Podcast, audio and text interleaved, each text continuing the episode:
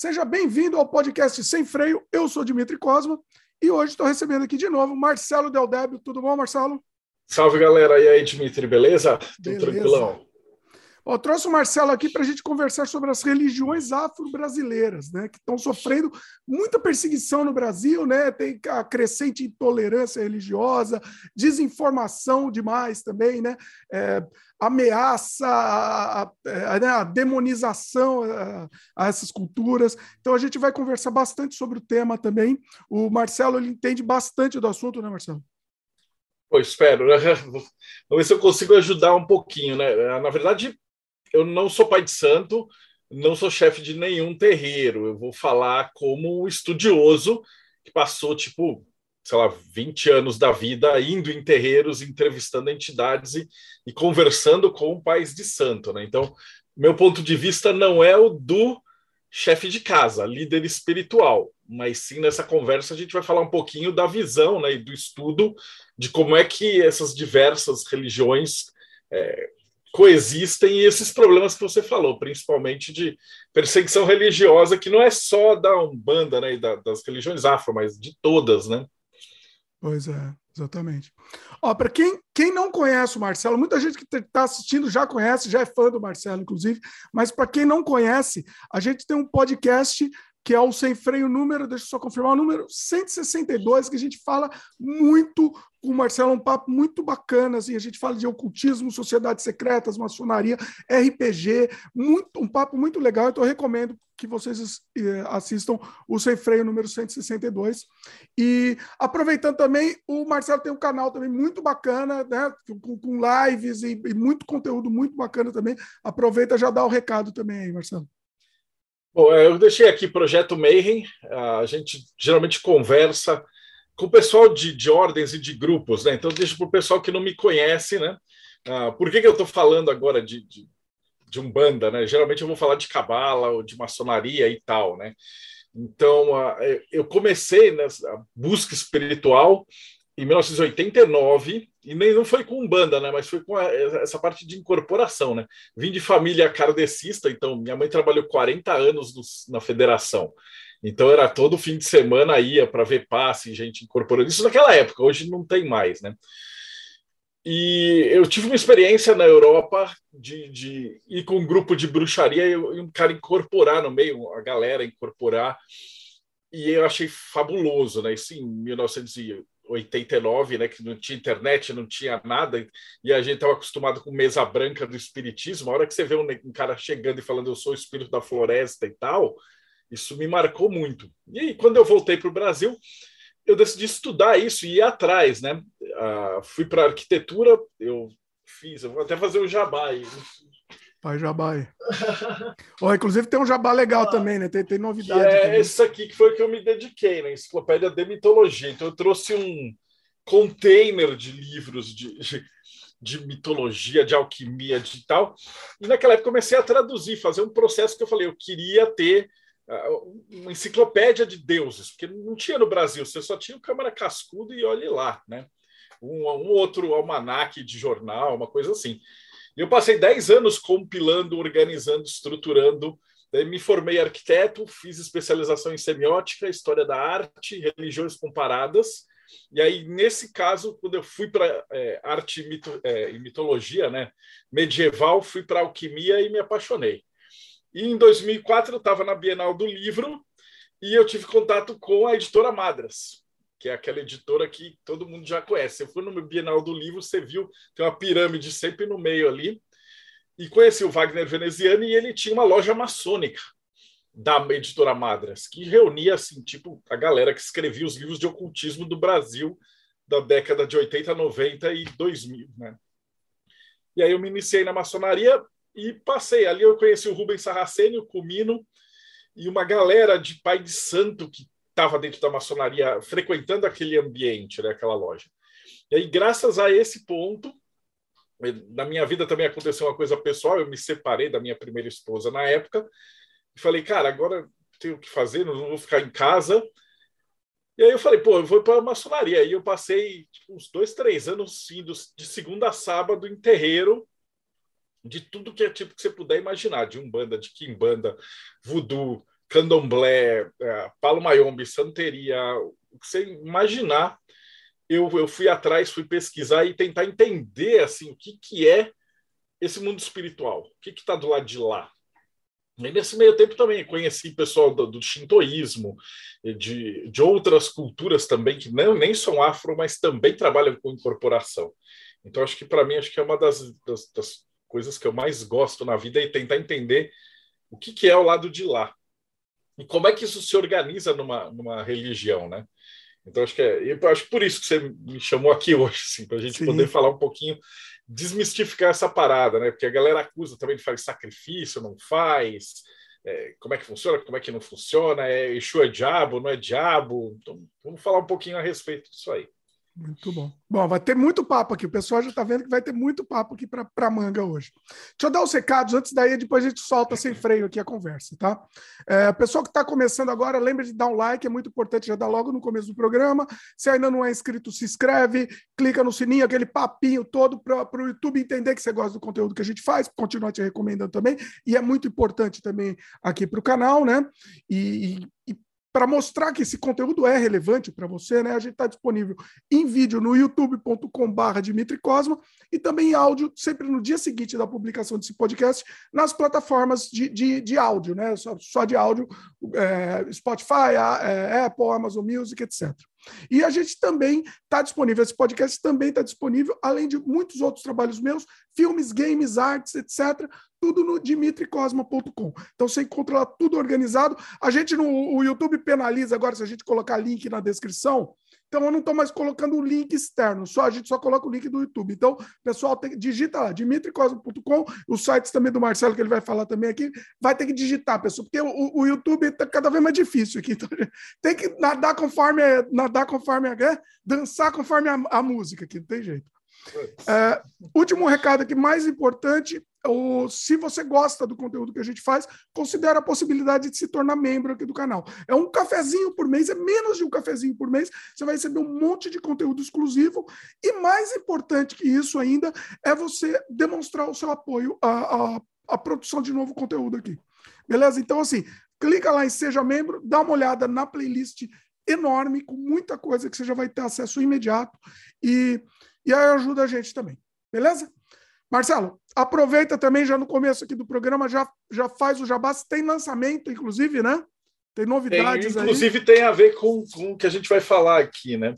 E, os livros, eu fui o editor, né? Quem, quem fez a produção foi o Eduardo Regis. O Eduardo Regis é meu irmão de voodoo. A gente foi fez o Baptem juntos. Então a gente passou por toda a iniciação juntos. Olha, Mas mostra, mostra bem no meio. Eu sou mais dedicado à maçonaria. Ele mergulhou de corpo e alma no voodoo. Então, são ensaios do voodoo haitiano, né? então ele faz parte da, da OTOA. E ele seria um cara para você convidar para falar especificamente da parte ritualística disso daí. Esse aqui também é do Roberto Machado, do Orixás do Mundo. Então ele reuniu 70 histórias de orixás de todos os tipos, é, de todas as religiões afro, africanas e que vieram para cá. É uma lista de uns duzentos e poucos orixás, dos quais 70 ele conseguiu agrupar histórias e mitos e contos. Né? E a gente fez um financiamento e produziu esses livros. Eles acabaram de sair da gráfica. Acho que quem está assistindo é a primeira primeiras pessoas que viram esse, esse material. E assim, vocês fizeram financiamento, mas você, é, pode comprar. O pessoal que não participou do financiamento pode comprar. Pode, ele vai, ele está à venda agora na, na pré-venda e depois vai estar na loja da editora, né? Que é diamondeditora.com.br. É. Pessoal, anota aí o endereço. Felizmente, o YouTube não está mais deixando colocar link externo, né? Não é que não está deixando, ele está prejudicando. Então, repete aí, Marcelo, repete devagarzinho aí para o pessoal é. anotar. daemoneditora.com.br. Legal. E o, e, bom, e o canal do Marcelo cons conseguimos colocar, por ser do YouTube, aí a gente consegue colocar na descrição também, fica mais fácil também vocês entrarem em contato com ele. Maravilha. Né? Muito bom. Bom, vamos para o papo então? Certinho. E aí, muita da coisa que eu mencionar aqui, eu já conversei com esses pais de santo e tal. Então, vai no meu canal e aí assiste. Eu tenho entrevistas também de uma, duas horas, aonde cada específico de, de, religião eles vão, vão falar tudo do, do, do, ritual e tal. Então, quem ficar curioso, hoje a gente vai só dar uma pincelada para matar a curiosidade da galera e tirar, desmistificar. Mas aí você curtiu e falou assim, pô, gostei de voodoo. Aí a gente entrevistou Mambos de voodoo. Ah, gostei de Kimbanda. A gente tem os caras, e aí você que está assistindo vai se guiando aí no caminho pro, da tua preferência, ok? É, tem muito conteúdo lá. Vocês vão a fundo mesmo. É muito bacana assim, o conteúdo. que Quem quiser saber detalhes, tem que ir lá, tem que seguir, com certeza. Eu vou deixar, tá na descrição também o, o canal do, do Marcelo. Muito bacana. Bom, vamos lá, vamos tentar. É, é, você quer dar uma, uma contextualização histórica? Da, da... Hoje gente, o nosso oh. foco vai ser as religiões é, afro-brasileiras, né? Afro Mas eu acho que é legal talvez voltar um pouquinho, né? Para a África mesmo, talvez para uhum. contextualizar. Então tá, vamos, vamos contextualizar. Então a, a, religião africana ela é tão antiga quanto, ou muito mais, né? Quanto a, os aborígenes e quanto a, a as europeias primitivas, tudo vai para 40 mil anos antes de Cristo, né? O berço da civilização. Então você já tem o xamanismo lá, que é aquela cultura de caça, de sobrevivência.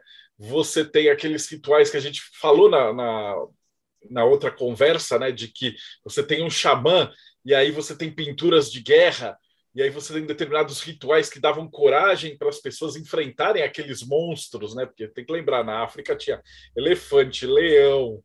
Então era uma, uma toda uma outra sorte de criaturas que as, que as pessoas que moravam lá na África tinham que enfrentar. E você tinha todo um contexto de magia, né? De feitiçaria, de, de dar essa coragem e tal. Então você vai ter aí uma parte mais estruturada de magia de acordo com livros e com historiadores e tal, aí a gente pega o exemplo do Salomão, quando a rainha do Sabá traz essa parte da Kabbalah, junta da Etiópia, então ele, essa parte mistura um pouquinho com algumas tradições, então você vai ter ali no norte da África um outro tipo de magia que é mais misturado. É, depois os muçulmanos chegam ali na parada, então você vai ter outras tribos que se convertem. Depois a gente vai falar deles, são os mandinga. Todo mundo já ouviu falar a palavra mandinga, né?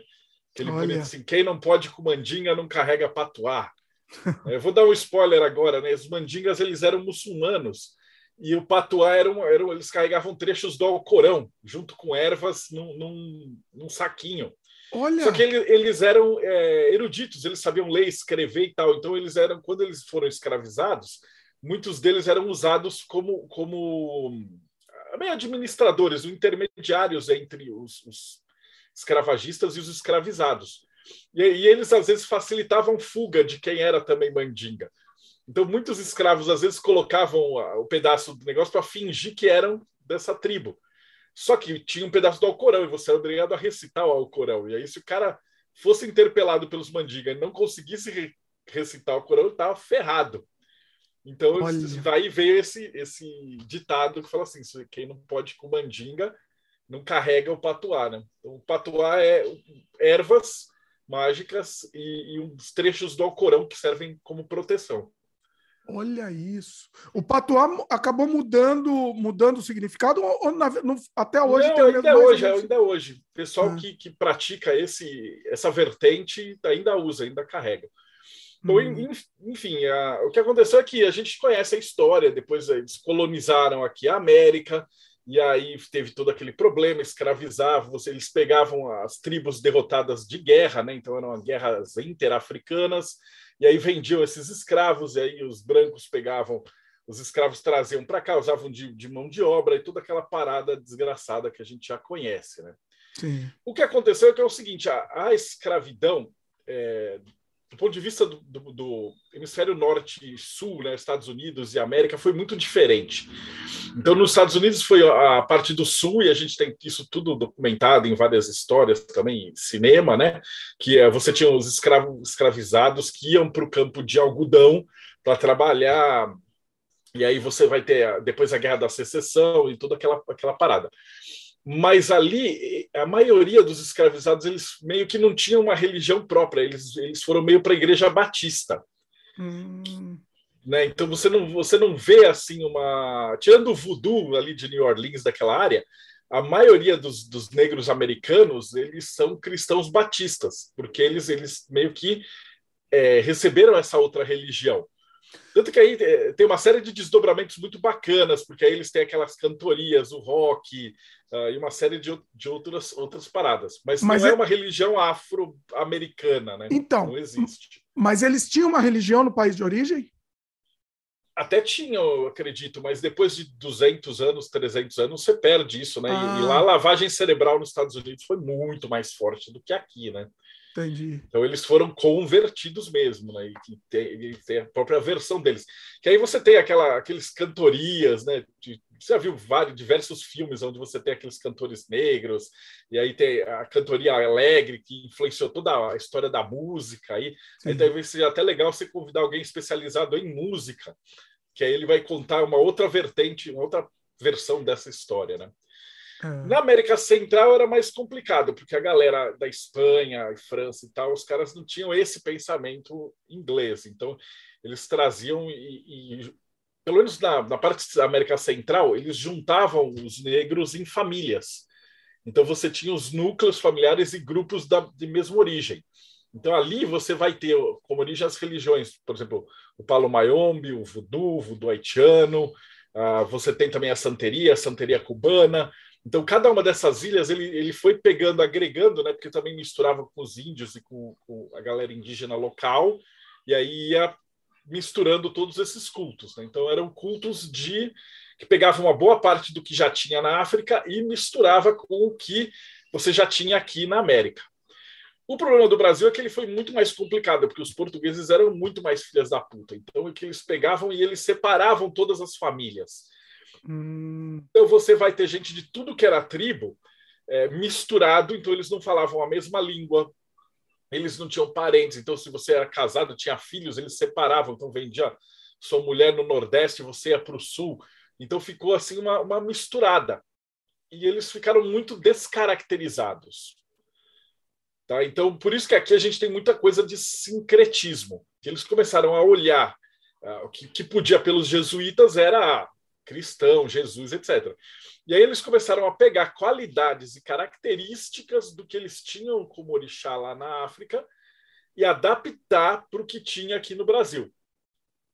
E aí ficou muito. Isso, isso também pegada. era para poder. É, é, eu sempre escutei, desculpa te interromper, mas já, já interrompi.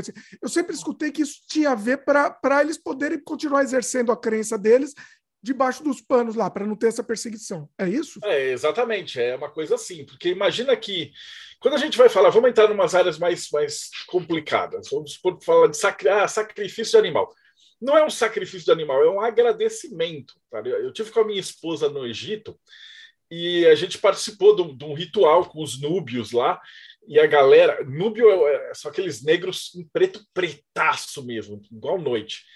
E a uhum. gente sentou com eles em volta da fogueira e tal, e os caras, eles sacrificavam um bicho, mas é, é, é tipo um, um, abate ritualístico com todo um respeito, porque, a, cara, não tem carne, não tem comida, então aquela proteína tem um valor muito grande, o animal é considerado sagrado. Então tem todo um jeito de você dar erva para ele, para anestesiar o bicho, para sacrificar ele sem dor, e aí depois dentro desse ritual tem cantoria e tal, e tem toda essa festividade. Mas isso para o homem branco cristão é, português brasileiro é, parecia um negócio do demônio. Então, é, para evitar esse tipo de coisa, eles meio que demonizaram tudo. Então, demonizaram Exu. E aí eles falavam, cara, vocês só vão fazer o que tiver na cartilhinha jesuíta. E aí eles uhum. tiveram que meio que abandonar essas práticas. Então, o que eles conseguiram sobreviver misturando, né? Então, os santos, eles fizeram. Por isso que a gente tem essa parte tanto de, de sincretismo e de, de, mistura, né? Às vezes você vai em terreiro, você tem lá Jesus, uh, São Sebastião, São, e todos os santos, né? Você acha que isso já isso, isso daí foi agregando, mas o pessoal acabou deixando? Você acha que você acha que não, não, não separaria hoje em dia que, que quando, quando estudaram isso, entenderam que esse sincretismo foi foi né, até para poder sobreviver, vamos dizer assim. Uhum. Você acha que hoje em dia não, isso não se separaria, não, não, não teria interesse em separar de novo? Não, mas tem, tem interesse. Tem muitos grupos bem bacanas, inclusive de candomblé, que eles estão tentando buscar essa ritualística original. Então Sim. eles falam, eles renegam o cristianismo e falam, cara, não, a gente vai, vai buscar a, a religião do nosso povo. Qual que é o grande problema disso daí? É que quando você volta para a África, esses países, principalmente ali Congo, a área que foi de onde vieram os escravizados, é tudo muçulmano hoje. Uhum. Então lá não tem. Aí você fala assim: onde é que vai ter um feiticeiro de algum cara? Não tem, porque eles já mataram. É, hoje em dia uhum. todo mundo é muçulmano nessas áreas. Então isso é considerado feitiçaria lá também. Olha. Então a galera fica perdida, é como se fosse uma religião que está meio despatriada porque aqui você tem os cristãos xingando e brigando e, e, agredindo, e lá você tem os muçulmanos xingando, brigando e agredindo e matando. Então, é, no, essa, seja... essa, tal de religião afro é, é uma coisa meio que, que teórica, no sentido que ela tem as práticas das pessoas, mas você não consegue mais traçar isso. Mas Porque... o que ficou no Brasil, então, ou seja, o que ficou no Brasil é uma coisa que, que não existe mais lá, então. Não existe mais lá. É uma, é uma, uma coisa doida, porque quando você fala, poxa, vamos voltar para as raízes da África e tal, né? Todo mundo imagina que, pá, não, eu vou pegar um avião, eu vou descer na Nigéria, e aí vai ter um feiticeiro. Cara, não vai, esses caras estão escondidos lá. Até vai ter, sei lá, no meio de uma tribo, é, é umas coisas raras, ainda tem em alguns lugares, né? Depois eu uhum. até vou te passar o contato do Mário, filho, que é um cara maravilhoso, que ele pode te falar com muito mais profundidade do que eu. Que aí eles Você, você entrevistou essas... ele no seu canal? Entrevistei ele, ele é meu irmão de maçonaria, um cara, gente boníssima de tudo. Uhum. E ele falou muito disso, porque quando ele vai estudar o IFA, ele, ele, eles viajam, às vezes eles ficam com esses príncipes, né?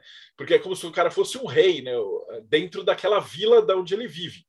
Mas é como se fosse aquele feiticeiro barra é, juiz barra. Ele é um tipo meio que um chefe da vila, né? E são vilas pequenininhas. Mas uhum. se você for para uma cidade, aí você não vai você não vai encontrar a tal da religião africana do jeito que a gente imagina que seja. Olha. Então ficou uma coisa meio, meio, meio perdida entre dois continentes, né? Então tem uma galera que tenta tra é, trazer e trabalhar com essas tradições, e ao mesmo tempo você tem um pessoal, por exemplo, da Umbanda, que às vezes afastou bastante desse ponto, né? Inclusive, uhum. muita gente critica, fala quando ah, o Zélio de Moraes ele embranqueceu a, a, a, o candomblé, né? Que ele era, ele foi inspirado pelas giras que estavam tendo na época do Kardec, e de repente, numa das mesas dele lá, baixou um caboclo e falou: Cara, eu sou um caboclo, e a partir de agora a gente vai fundar uma nova religião que é a Umbanda. E aí ele trouxe toda essa, essa pegada. E por um lado foi excelente, porque isso deu uma, uma certa penetração dessas entidades e orixás, etc. e tal, dentro da, da, da cultura, vamos dizer, vai mais rica. Por outro lado, tem a galera que estava em favela ou, ou, marginalizado e tal, que critica isso, falando que ah, eles embranqueceram. Então é impossível de mexer muito nessa área sem você mexer no vespeiro. Hum. Tá? Você falou, eu, eu sou ignorante aqui, tá? Por isso que assim, estou participando de, de orelha mesmo. É, é, interessante porque eu vou fazer pergunta que o pessoal também que não conhece tem também dúvida. É, você falou da Umbanda, né? Qual que é a diferença da Umbanda, Kimbanda, né? É, tem, é, quais são as diferenças? Vamos lá. E, então, em primeiro lugar, também tem várias umbandas e tem várias quimbandas, né? Hum. Eu achei engraçado que a galera às vezes fala assim: ah, é um bandista, mas, cara, tem um monte de vertente. Porque você tem ali o, o Zélio de Moraes, e aí eu vou recomendar o irmão Cumino, que ele escreveu um livro maravilhoso chamado História da Umbanda, na hum. qual eles tiveram a paixão de traçar todos esses terreiros, aí quem foi pai de santo, quem aprendeu com quem, depois ele foi separando, assim, a, a, na década de 50, começou a entrar uma banda mais mística. Então você vai ter aí uma galerinha que, que começou a trabalhar com coisas de magia dentro da, da Umbanda. Depois surge, da década de 70, 80, o Rubens Saraceni, que foi uh, um dos meus pais de santo, e ele traz a Umbanda Sagrada, que foi uma outra codificação que era bem desafricanizada. Então, ali naquela Umbanda, as entidades que desciam, o cara falava assim: ah, eu era templário, assim, ou, ou alquimista, eu fui bruxo, eu fui druida. Então, era uma outra pegada que não tão afro. Então, o que, que basicamente seria essa Umbanda? Seria um culto ancestral, um culto aos orixás, um terreiro, a incorporação. É um espaço onde você vai ter médiums que vão se organizar em torno de um chefe, que seria, chama pai de santo, ou chefe de terreiro, que é uma entidade sempre que está coordenando aquilo lá, e aí ele vai falar. Então, eles vão, eles vão estabelecer um ponto de, ponto de força energético para fazer cura, fazer a caridade e ajudar os outros. Então, ao mesmo tempo, ele está ajudando as pessoas que estão aqui no mundo material e está dando espaço para espíritos que têm alguma coisa para fazer ainda, ou para se curar, ou para trabalhar, poderem estar trabalhando. Então, ele é uma via de mão, mão dupla. E aí, esses centros são chamados terreiros. Então, isso seria a Umbanda. Mas aí, dentro disso, você vai ter várias Umbandas também. E a, a Kimbanda é diferente, então? Isso, a Kimbanda, eles trabalham com Exu e Pombagira. Ah. Então ela tem uma outra vertente, ela trabalha muito com feitiçaria, ele, ela trabalha com outros tipos de entidade também. Então o Exu da Kimbanda não é o Exu da Umbanda. Olha! Ele é um outro tipo. Geralmente eles se identificam com, com entidades babilônicas ou entidades assírias. Aí você tem muito deles que até se identificam como, como demônio, Lucifer, Beelzebub, Maioral. Então eles trabalham muito nessa numa, numa outra pegada. E a hum. Umbanda é mais nessa, nessa nessa área de, ah, putz, caridade, vamos trabalhar e etc. Na Kimbanda, por exemplo, às vezes muito desses Exus e tal nunca foram humanos. Hum. Então, são hum. entidades que nunca, nunca incorporaram, nunca, nunca nasceram, nunca vieram à Terra, né? Na Umbanda a gente chama isso de encantados. Na, na Kimbanda eles vão chamar de Exu, imagina. Então, na, na Kimbanda, por exemplo, você não tem preto velho, você não tem caboclo, você não tem herê, você não tem nada. Você trabalha simplesmente com Exu e Pombagira. Olha só, olha como a gente é ignorante. Eu não, não tinha nem ideia disso, assim. E, e, e, o pessoal das igrejas costumam ter muito mais medo da quimbanda, porque se você for num, num terreiro de quimbanda, você vai ver que as figuras elas parecem muito demoníacas. Né? Então tem o chifre, tridente, é, às vezes você tem sacrifício. Depois a gente entra nessa área de, de animais, uh, tudo preto e vermelho e tal. E aí os crentes pira, na... mas é só uma faixa de energia de trabalho. Né? Enquanto que nos terreiros de Umbanda eles procuram trabalhar com ah, tudo é branquinho, tudo é. é, é, é ah, tem tá. imagem de Jesus, tem, tem, ele é mais palatável, vamos usar essa palavra, é meio, meio problemática, mas é. seria nesse ponto que mas, é também um ponto politicamente correto, sei lá. Que, que é mais politicamente correto. Agora, então, assim, essa imagem do Exu que a gente vê, vê em casa, sei lá, casa de. É, como é que se chama? Aquelas, aquelas casas que vende que vende imagem, né? Tal. Isso, é. de artigos religiosos. Artigos religiosos, esse nome que eu queria. É, essa, aquela imagem do Exu, que, que é uma representação quase do, do diabo da Igreja Católica, né? Com chifre vermelho tal. É só da Kimbanda, então. Não, existe a gira de esquerda da, dentro da Umbanda também, mas ela é, ela é diferente, ela é mais. Vamos, vamos usar o termo leve, porque, assim, para quem está de fora, seria menos assustador, vamos colocar assim. Uhum. Então, você sempre vai ter. A Umbanda ela vai trabalhar com espíritos que são de luz e espíritos que são de sombra. Uhum. Mas não é que esses caras sejam ruins. Né? Uma metáfora que eu gosto de colocar é que, às vezes, você, você vai ter um criminoso. Então, você tem dois jeitos de você estar tá tratando aquele tipo de criminoso. Um deles é, são os psicólogos, os caras que vão tentar trazer esse cara de volta para a luz mas esses camaradas eles não vão entrar, é, subir o morro na favela para trocar tiro com o traficante. Então o Exu ele é como se fosse um policial militar, ou uma SWAT, ou uma equipe que, que vai lidar com as energias densas, energias baixas, os demônios mesmo. Né? Dentro da, da, da religião a gente chama de Kiumba, né? No kardecismo eles chamam de espíritos zombeteiros, espíritos malignos, ou, ou, basicamente um ser humano ruim. Né? A galera acha que você morre e vira santo. Não vira. Você continua. O cara é uma pessoa, uma pessoa escrota, ele morreu e vira uma pessoa escrota. E tem espíritos que se alimentam de energias ruins, tipo dor, sofrimento, mentira, desespero. E aí, às, às vezes que eles conseguem colar em alguém, arrasta os caras para o vício, arrasta para uma série de, de, coisas. E aí, quando você traz ele para um terreiro, por exemplo, vamos, vamos falar de Umbanda, uh, você vai ter aquelas giras de direita, onde você vai ter caboclo, uh, herê, preto velho, etc., que vão dar conselhos, vão tentar resolver, tirar uma doença, alguma coisa nesse sentido, facilitar para abrir caminho, um ritual de prosperidade, tirar uma doença, uma coisa assim. Às vezes, se você está tão carregado e tão, com tanto problema ali, com os espíritos estão tão grudados na pessoa, você precisa ir para o que eles chamam de almagira de esquerda. E aí vai ser com Exu, com Bagira, e vai pegar esses espíritos e tipo, levar para a doutrinação. Na Umbanda mesmo. Isso na Umbanda mesmo. E visualmente, ele também tem essa, aquela imagem visual vermelho com chifre. Isso. Enfim. Depende ah. do Exu também, tem infinitos Exus que trabalham com infinitas linhas, né? Aí a gente teria que falar um pouquinho do que, que, é, que são os orixás, e aí também é outro terreiro complicado, porque é, no candomblé eles, eles são trabalhados de uma forma, na Umbanda eles são trabalhados de uma outra forma. Existem alguns que são semelhantes, existem outros que são, são muito diferentes, né?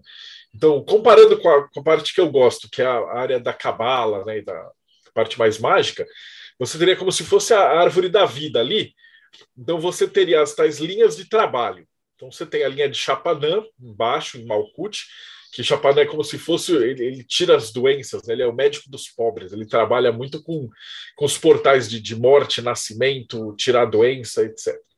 Aí você vai ter Iemanjá, né, que é o Esode, a lua, ela trabalha muito com essa linha de mãe, de cuidar de filhos, de, de, de, de acalentar, de, de, trabalhar a alma humana. Aí você tem a linha de Exu, de Pombagira, que seria a Rod, que eles são os grandes professores dessa parada toda e os guardiões dali. Aí você vai ter uma infinidade também, vai ter Tranca-Rua, Maioral, Marabô, Ventania, eles dão os nomes de acordo com combinações entre os outros orixás. Do lado direito da árvore, você vai ter lá o Oxum, que seriam as águas, né? a mãe Oxum, as cachoeiras. Então, ela vai trabalhar ali com uma energia é, de, de, conquista, de sensualidade, de, de amor próprio, de você trabalhar o emocional. E aí você tem a linha dos caboclos, que é a linha do sol. Normalmente, podem ser espíritos que já não precisam mais encarnar, então eles estão do lado de lá, eles ajudam os outros porque eles podem, porque eles querem. Então você vai ter lá caboclo também dos vários tipos. Então vai ter um caboclo de Emanjá, caboclo de Ogum, caboclo de Oxóssi, eles vão, você pode combinar, tem todas as facetas energéticas que você puder imaginar. Aí você vai ter em cima Ogum, que é Marte. Ogum trabalha muito com abrir caminho, conseguir vontade, fazer as coisas, fazer a energia girar, fazer o mundo funcionar. E do outro lado, Oxóssi, que é o planejamento. Então, os sócios são os curandeiros, as ervas. Tem o Saim, que é uma, uma, também uma parte disso daí, é, que é o cara que resolve a batalha com uma flecha só. Ou seja, ele trabalha muito com planejar o que você vai fazer, é, iluminar a tua mente, tirar os caminhos dúbios e energeticamente trabalhar isso.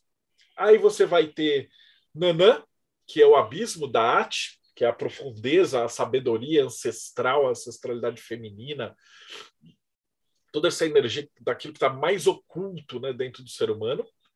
Você vai ter Xangô, que é Biná Saturno, né? Uh, o Xangô ele trabalha muito com justiça, com regra, com lei, mas não é a lei humana. Então, por exemplo, se você está numa briga e você está mentindo e tal, se você pedir para essa energia entrar, você tá, vai, vai se ferrar. Então, ela tra uhum. trabalha muito com equilíbrio e justiça de, de tudo. Do outro lado, Yansan, que vai trabalhar com caos, com ventania, vendaval, movimentação, sabedoria. Ela também é a senhora dos mortos, né? então ela trabalha com, o ambiente de pegar essa, esses seres que estariam no, no astral e levar eles para serem doutrinados, etc. E por fim, Ketero os Eres, as crianças, que seria uma energia pura, de, de, de milagre mesmo, de fazer a coisa acontecer. Né? Então, nota, para quem está assistindo, cara, geralmente quando eu dou entrevista e falo alguma coisa de um bando, o cara fala assim: ah, mas no meu terreiro eu, tá, falou errado. Porque ele falou que o Ogum é vermelho, mas no meu terreiro é azul e ele errou. Cara, calma. É, cada terreiro. O problema não é um problema, é uma vantagem. Mas ao mesmo tempo é um problema, é que cada terreiro. Tem, não existe um papa na Umbanda. Então, ah. cada terreiro tem total é, poder para decidir exatamente o que ele quiser. E aquele espírito que está no Pai de Santo, ele define como aquele terreiro vai trabalhar. Então não existe terreiro errado. Olha que interessante. Não existe assim, não existe uma. Um... Não existe uma Bíblia, não existe um Papa, não existe um conselho de cardeais, não existe nada. Nenhuma então, organização, assim, não existe nada, não existe nada organizado. Nada. Então, se de repente você, Dimitri, você tem lá, você, uma esposa, não sei se você é casado, não é? Sim. Mas vamos supor que você começa a incorporar a sua esposa, e aí, de repente, seus amigos começam a vir, e você decide te desmontar essa garagem que está aí, não é uma garagem, né? Que parece, um quarto, e montar um terreiro aí. E aí você começa a receber e recebe, sei lá, uma entidade X, que pode também ser várias. Então eu conheço muito pai de santo que a primeira entidade do cara foi um preto velho. Outro cara, a primeira entidade dele foi um Exu. Outro cara, a primeira entidade dele foi um índio. E aí essa entidade começa a conversar com quem está em volta, começa a dar atendimento e começa a fazer o que a gente chama das firmezas da casa. Então ele fala assim: olha, a gente vai trabalhar muito com cura, então eu preciso que o filho pegue essas coisas e tal. Então, é, montar um terreiro é uma jornada maravilhosa, né? Eu acompanhei vários e é, é delicioso porque eles precisam ficar viajando por tudo que é lugar. A entidade ele manta algumas certas certos objetos, são firmezas, e às vezes a pessoa tem que levar para o meio de uma cachoeira, tipo, pega uma pedra e você é incorporado. Imagina, vamos nessa ficção aí, que você está montando um terreiro aí na tua casa. E aí a entidade é um índio. E aí ele vai virar para tua esposa e para você falar: leve essa pedra, vou numa cachoeira lá em São Tomé, debaixo da cachoeira maior que vocês encontrarem, enterra essa pedra lá. Ah. Aí você, beleza, e traz uma de lá para cá. E aí você tem que pegar a sua esposa e tá no carro e, haja sofrer. Ir até lá e pum. O que, que vocês estão é fazendo? É o fundamento, vamos dizer que é vocês o fundamento daquela. Isso. Ah. Vocês estão fazendo fios astrais com esses locais. Aí hum. vai, vai ter uma outra entidade que vai falar assim: agora vocês vão precisar fazer o firmamento para Iemanjá. Então vocês vão numa praia que tenha muita coxinha, que vocês gostem, tarará, vai dar um mergulho lá e leva isso aqui, traz água do mar e não sei o que para minha firmeza. Então lá vão vocês de novo, fazem esse fio para lá. Para que, que serve isso? Descarrego de energias. A gente não vai entrar nesse detalhe agora, mas, por exemplo, às vezes você está com um excesso de energia emocional, né? E você está trabalhando aí. Então, você tirou da pessoa que está toda desesperada, você tirou uma energia ruim dela. O que é que você faz com essa energia ruim? Ela continua no astral. Hum. Então, nos terreiros, você tem essas, essas portais de descarga para mandar isso para fora. Então, aí depois, o índio vai virar e falar assim: agora, Misifio, você tem que achar uma, uma, um trilho de ferro. E aí você tem que ir até lá e pegar um pedaço do trilho de ferro e voltar. Ou seja, o que, que você está construindo? Uma espécie de teia de aranha, né? um fio que vai fortificar isso aqui. Eu nem não vamos chamar de terreiro, de nada, né? Para o cara que está fora, nem, nem pensar. Mas essa casinha, esse grupo de funcionamento espiritual, vamos dizer assim, isso já é um terreiro. E se depois você, você tiver outros filhos, os espíritos vão estar trabalhando, de repente a casa ficar muito cheia, vocês vão mudar para um outro lugar, aí de repente o, filho de santo pega e abre um lugar no outro tal, ou um cara vi, viaja para outra cidade e abre uma casinha lá, é assim que a Umbanda vai crescendo, ou foi crescendo, né? Então, que você, você não precisa, tem... assim, você não precisa pagar nada para nenhuma entidade, entidade no sentido administrativo, assim, você não, não tem órgão regulador, não tem controlador, não tem nada. Então, uhum. por um lado, isso é maravilhoso, porque isso dá uma liberdade dos espíritos, isso, e eu acho que sempre foi assim na história.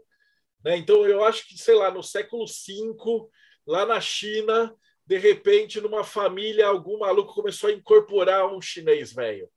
E aí esse chinês começou a curar as pessoas, e, fala, e aí, de repente, o cara construiu ali esse, essa estrutura espiritual de trabalho, e aí isso acabou virando uma mini religião, aí de repente o cara estava ajudando uma vila. Sabe, eu acho que a coisa, é, estudando isso de uma maneira mais, mais cética, mais afastada da religiosidade, da, da, da devoção, eu acho que a coisa funciona assim. E aí o que acontece? Então, por conta disso, você vai ter inúmeras diferenças. Então, no candomblé mesmo, você vai ter o Gum é azul. E não, Bandongu é vermelho. E aí os caras ficam brigando na internet. Você vai ver nos comentários, o cara fala: você não sabe nada, Fulano não disse, o pai, pai Joaquim falou isso, o pai Fulano disse que a Oxum é amarela por causa do ouro. Aí tem Oxum que às vezes é amarela, às vezes Oxum é verde, às vezes Oxum é, é azul escuro. Então, cada um vai tendo. Aí fala assim: eu nunca ouvi falar disso, né? mas aí o cara vai procurar. Então, você, você tem um monte. E, cara, as informações são todas contraditórias, são todas diferentes. Então, existe uma certa base. Você fala: ó, oh, ok, existem esses orixás. Mas tem algumas umbandas que tem outros orixás. No candomblé tem outros orixás. O, o, o Roberto, ele cadastrou 240 orixás, que era o que ele conseguiu juntar de registro aqui. E eles são a grupos, e aí você tem histórias, você tem facetas. Isso a gente está falando aqui mais de Brasil. Se você vai misturar ainda, você tem o Ogum, e aí você tem o, o outro Ogum. Ó, no, no voodoo haitiano, você vai ter o, algum deles. Quer ver um desenho que lindo?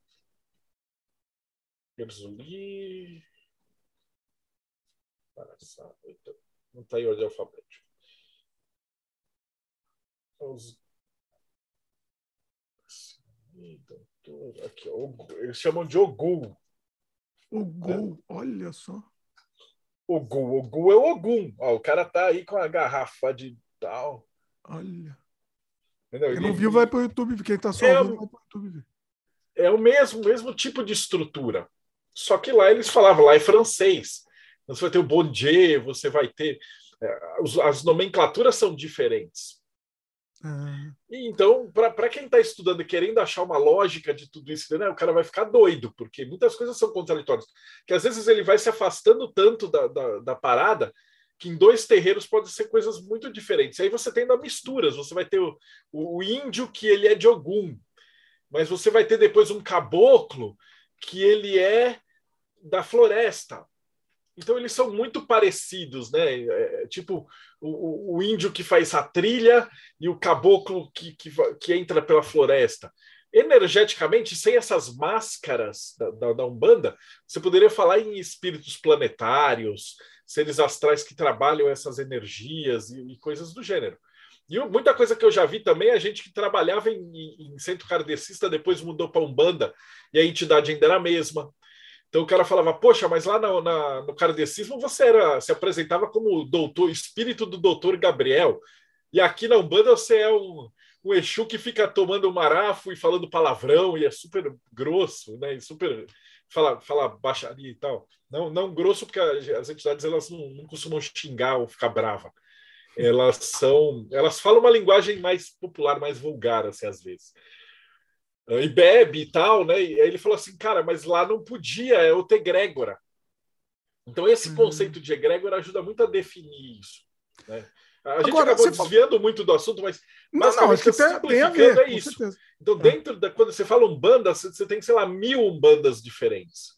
Porque você vai ter as grandes, ok, a Umbanda Sagrada, a Umbanda do Pai Rivas, a Umbanda do, são legais. E aí, de, de, repente, às vezes o cara é, é tá lá na, numa Umbanda do, do Pai Saraceni, de repente, mas aí o cara começou a estudar cabala, já misturou alguma coisa e desceu um, um, um, coordenador ali que era um cabalista, e aí a gira já começa a modificar. Aí o cara já usou um pouquinho de, de ayahuasca lá no meio, e aí virou, tinha, tipo, tinha muito é, um bandaime também que misturava. E nesse meio tempo você vai ter os terreiros que são de Jurema também, que é a erva da floresta. Então você percebe que a hora que você tenta juntar tudo num balaio de gato é a pior coisa que o cara que está de fora pode fazer. Porque ele vai olhar e falar, cara, essa religião é esquisita, não faz sentido, é todo mundo louco. Por quê? Porque ele está acostumado com a igrejinha onde você tem um papa e elas são todas iguais, e aí do cara se ele, se ele mijar fora da batina ali. Então, isso que eu ia falar. Muita gente me leva falando: ah, não, você tá, tá. eu, eu tô tentando aqui fazer um meio de campo da coisa. Mas a pessoa vai falar: ah, não, Marcelo, mas você tá falando assim, ah, que não tem organização, isso daí vai dar problema, porque aí qualquer um faz o que quiser. Mas as outras igrejas, se a gente pensar, apesar, sei lá, a igreja católica, beleza, tem lá o. É, é mais. As evangélicas também, só que as evangélicas é no mau sentido, né? Eles não. A evangélica. O cara quer, quer arrecadar e aí. Então, mas a, evang... a evangélica, assim, é mais ou menos também, não tem muito controle. Qualquer um pode montar, é. qualquer um pode montar a qualquer momento, não é isso? Exatamente. Essas neopentecostais, então, você pode inventar o que você quiser lá. Elas não têm controle nenhum. É, é que assim. O cara, o cara abriu, é. alugou um galpão, abriu, virou pastor e vamos fazer dinheiro. E aí ele muda a interpretação da Bíblia do jeito que ele quiser lá, da história. Exatamente. Né? No final das contas, toda religião é assim: você vai ter as grandes organizadas e, as pequenas e esse mar. Então, quando a gente fala, ah, não tem organização, não é bagunça. Cada um ele tem uma estrutura, as entidades se coordenam e tal. O que não existe é uma chefia geral que caga a regra no terreiro. Então, se o cara chegou e falou: no meu terreiro eu tenho que pintar as, as paredes de azul porque a entidade trabalhou e etc e tal, cara, a entidade tem a razão dele. Você pode ir lá perguntar para a entidade por que você mandou pintar tudo de azul e aí ele pode te responder ou não. Então é, é, um negócio muito delicado isso. E o pior é que o povo não entende, e aí, tipo, já, já como se não bastasse os evangélicos enchendo o saco de fora, as religiões afro têm que aguentar os próprios irmãos se matando por idiotice de ego. Cara, isso tá, é muito complexo. Né? É o interno, o né? Não é só o externo, não é só a pressão externa, mas tem a briga interna também. Né? Exato, né? porque o cara vai num terreiro, viu uma coisa, aí vai no outro terreiro, viu um negócio diferente e já fala assim: ah, fulano tá errado. Não tá errado, porra. Ele tá fazendo do jeito que foi dirigido por aquela entidade. Então, se existe alguma coordenação e tal, ela, ela vem do plano espiritual. Geralmente o pai de santo não dá palpite, porque se o cara começar a inventar muito, a entidade derruba o cara. Então, é, é, normalmente, a entidade é que coordena como deve ser o trabalho nisso. Né? Agora, isso, isso eu estou falando, falando de, de Umbanda e tal. Quando ah. a gente fala de, de outras religiões, tipo voodoo, santeria, aí é possessão, aí o cara não tem nem o que apitar o, o, o Gan, o, o Mambô, eles coordenam a parada lá, mas a hora que a entidade desce, o cara paga e, e a entidade faz literalmente o que ela quer. Então Aí. eles estudam para entender o que está acontecendo ali e tal, e, mas, mas as ordens são bem diferentes. Na Umbanda, como você tem ali médium que incorpora e fica consciente, etc., às vezes você também tem caso de, de ego no meio, e aí o pai de santo começa a querer vender amarração, o cara vira picareta também. Então a gente a gente está falando aqui de um trabalho de um banda sério, porque também tem muito charlatão, muito bandido, muito picareta que usa entidades que são picaretas também para uhum. tipo, ah, vou fazer feitiço de destruição, vou fazer uma amarração, trago o seu amor, é, vou fazer ritual de prosperidade e tal, completamente picaretado. Ah. Né? Você estava falando de possessão. Você presenciou alguma coisa assim? Se tem algum, alguma história interessante para contar nesse sentido aí de, de possessão que você presenciou? Cara, eu já. já a, a, minha incorporação é de possessão. Eu não, não consigo incorporar falando. Hum. Eu tenho dois tipos de, de mediunidade. Uma é quando eu estou trabalhando aqui escrevendo, né? Eu, sempre fica aqui uma bebidinha aqui do lado. Hum. E às vezes eu, eu entro no estado de transe e vou escrevendo a matéria. Pá, pá, pá, ou às vezes eu estou falando ou dando uma palestra e tal, minha esposa é médium, ela fala aqui, às vezes junto um velhinho cabalista com você, eu mudo até o jeito como eu falo, o tom, a passagem. Inclusive já me falaram que vários vídeos que eu tenho gravados, se você olhar agora no YouTube, eu apareço em um monte, né? Eu falando em determinados locais, em alguns assuntos, parece que meu semblante muda, eu falo de um outro jeito. Mas é, você tem controle, de não? Possessão. Não, não tem. É como, para mim é como se fosse eu mesmo. Eu nem percebo. Ele é muito sutil. Agora, a possessão, pelo que, eu, que me contaram, porque nas duas vezes eu perdi a consciência, foi uma vez que a gente foi fazer um evento de lançamento de um deck de tarô, e aí ia ter, a gente levou todos os tarôs e tal, e eu apaguei. Eu sei que eu acordei, tipo, duas horas depois com a cara toda pintada com carvão, e aí falaram que eu bebi, joguei, joguei cachaça nos, nos tarô, chamava as pessoas, pegava o tarô, falava alguma coisa para cada um que, que levou o tarô e tal eu não lembro de nada. Eu apaguei e acordei depois. E um Olha. dia também a gente estava indo para o cemitério fazer trabalho e tal. E aí eu tinha um Exu Mirim que ia trabalhar com licor de menta e fígado cru. E, mano, eu sou muito nojentinho para comidas. tipo, para comprar o bagulho, pegar aquela carne de fígado e tal, eu sou muito fresco. E aí a galera falou que quando eu incorporei, dancei igual Pomba Gira, meu Exu sentava assim, tomava gole de, de do, do, da bebida lá e dava mordida no fígado cru. Nossa. Eu falei, é óbvio que não era eu, com certeza absoluta que não era eu isso aí. E aí fez lá os trabalhos que tinham que fazer e tal. E aí eu acordei depois, tanto que depois eu acordei e falei, a gente não vai lá pro cruzeiro e tal. E já era tipo de, de madrugada, já era três, três, quatro horas da manhã. Tinha acabado tudo e, eu, e eu, na minha cabeça a gente ainda estava chegando no cruzeiro. Então, para mim, como médium, foi o efeito de dar um baque e voltar. Isso é o máximo de experiência que eu posso contar, assim, tipo, minha mesmo. Então, eu não, assim, tenho experiência, não falo com ninguém, não escuto. Tem gente que tipo, o cara fala assim, ah, eu acho que eu fiquei louco, tal, porque tem voz que fala na cabeça com a pessoa. Ah, tem, você tem... não, você não escuta, você não escuta outra Zero, pessoa eu falando. sou um tapado nisso aí, cara. Não, não escuto nada, eu não vejo nada. Mas eu, uma vez um, um, uma entidade falou para mim que na verdade essa minha curiosidade é porque assim, apesar de eu não ver nada, eu, eu acho que eu nunca tive um amigo que não fosse médium. Então eu passei a minha vida inteira com pessoas ao redor que viam um monte de coisa e eu não via. Então essa curiosidade que eu tive de tentar descobrir falar como que esse mundo astral funciona foi uma das coisas que me movimentou. Se eu fosse um médium que eu já enxergasse espírito igual o menino lá do, do sexto sentido, eu não ia ser cético, porque você ia ser um crente. Você ia ver o espírito e falar: tem um espírito aqui, está falando comigo.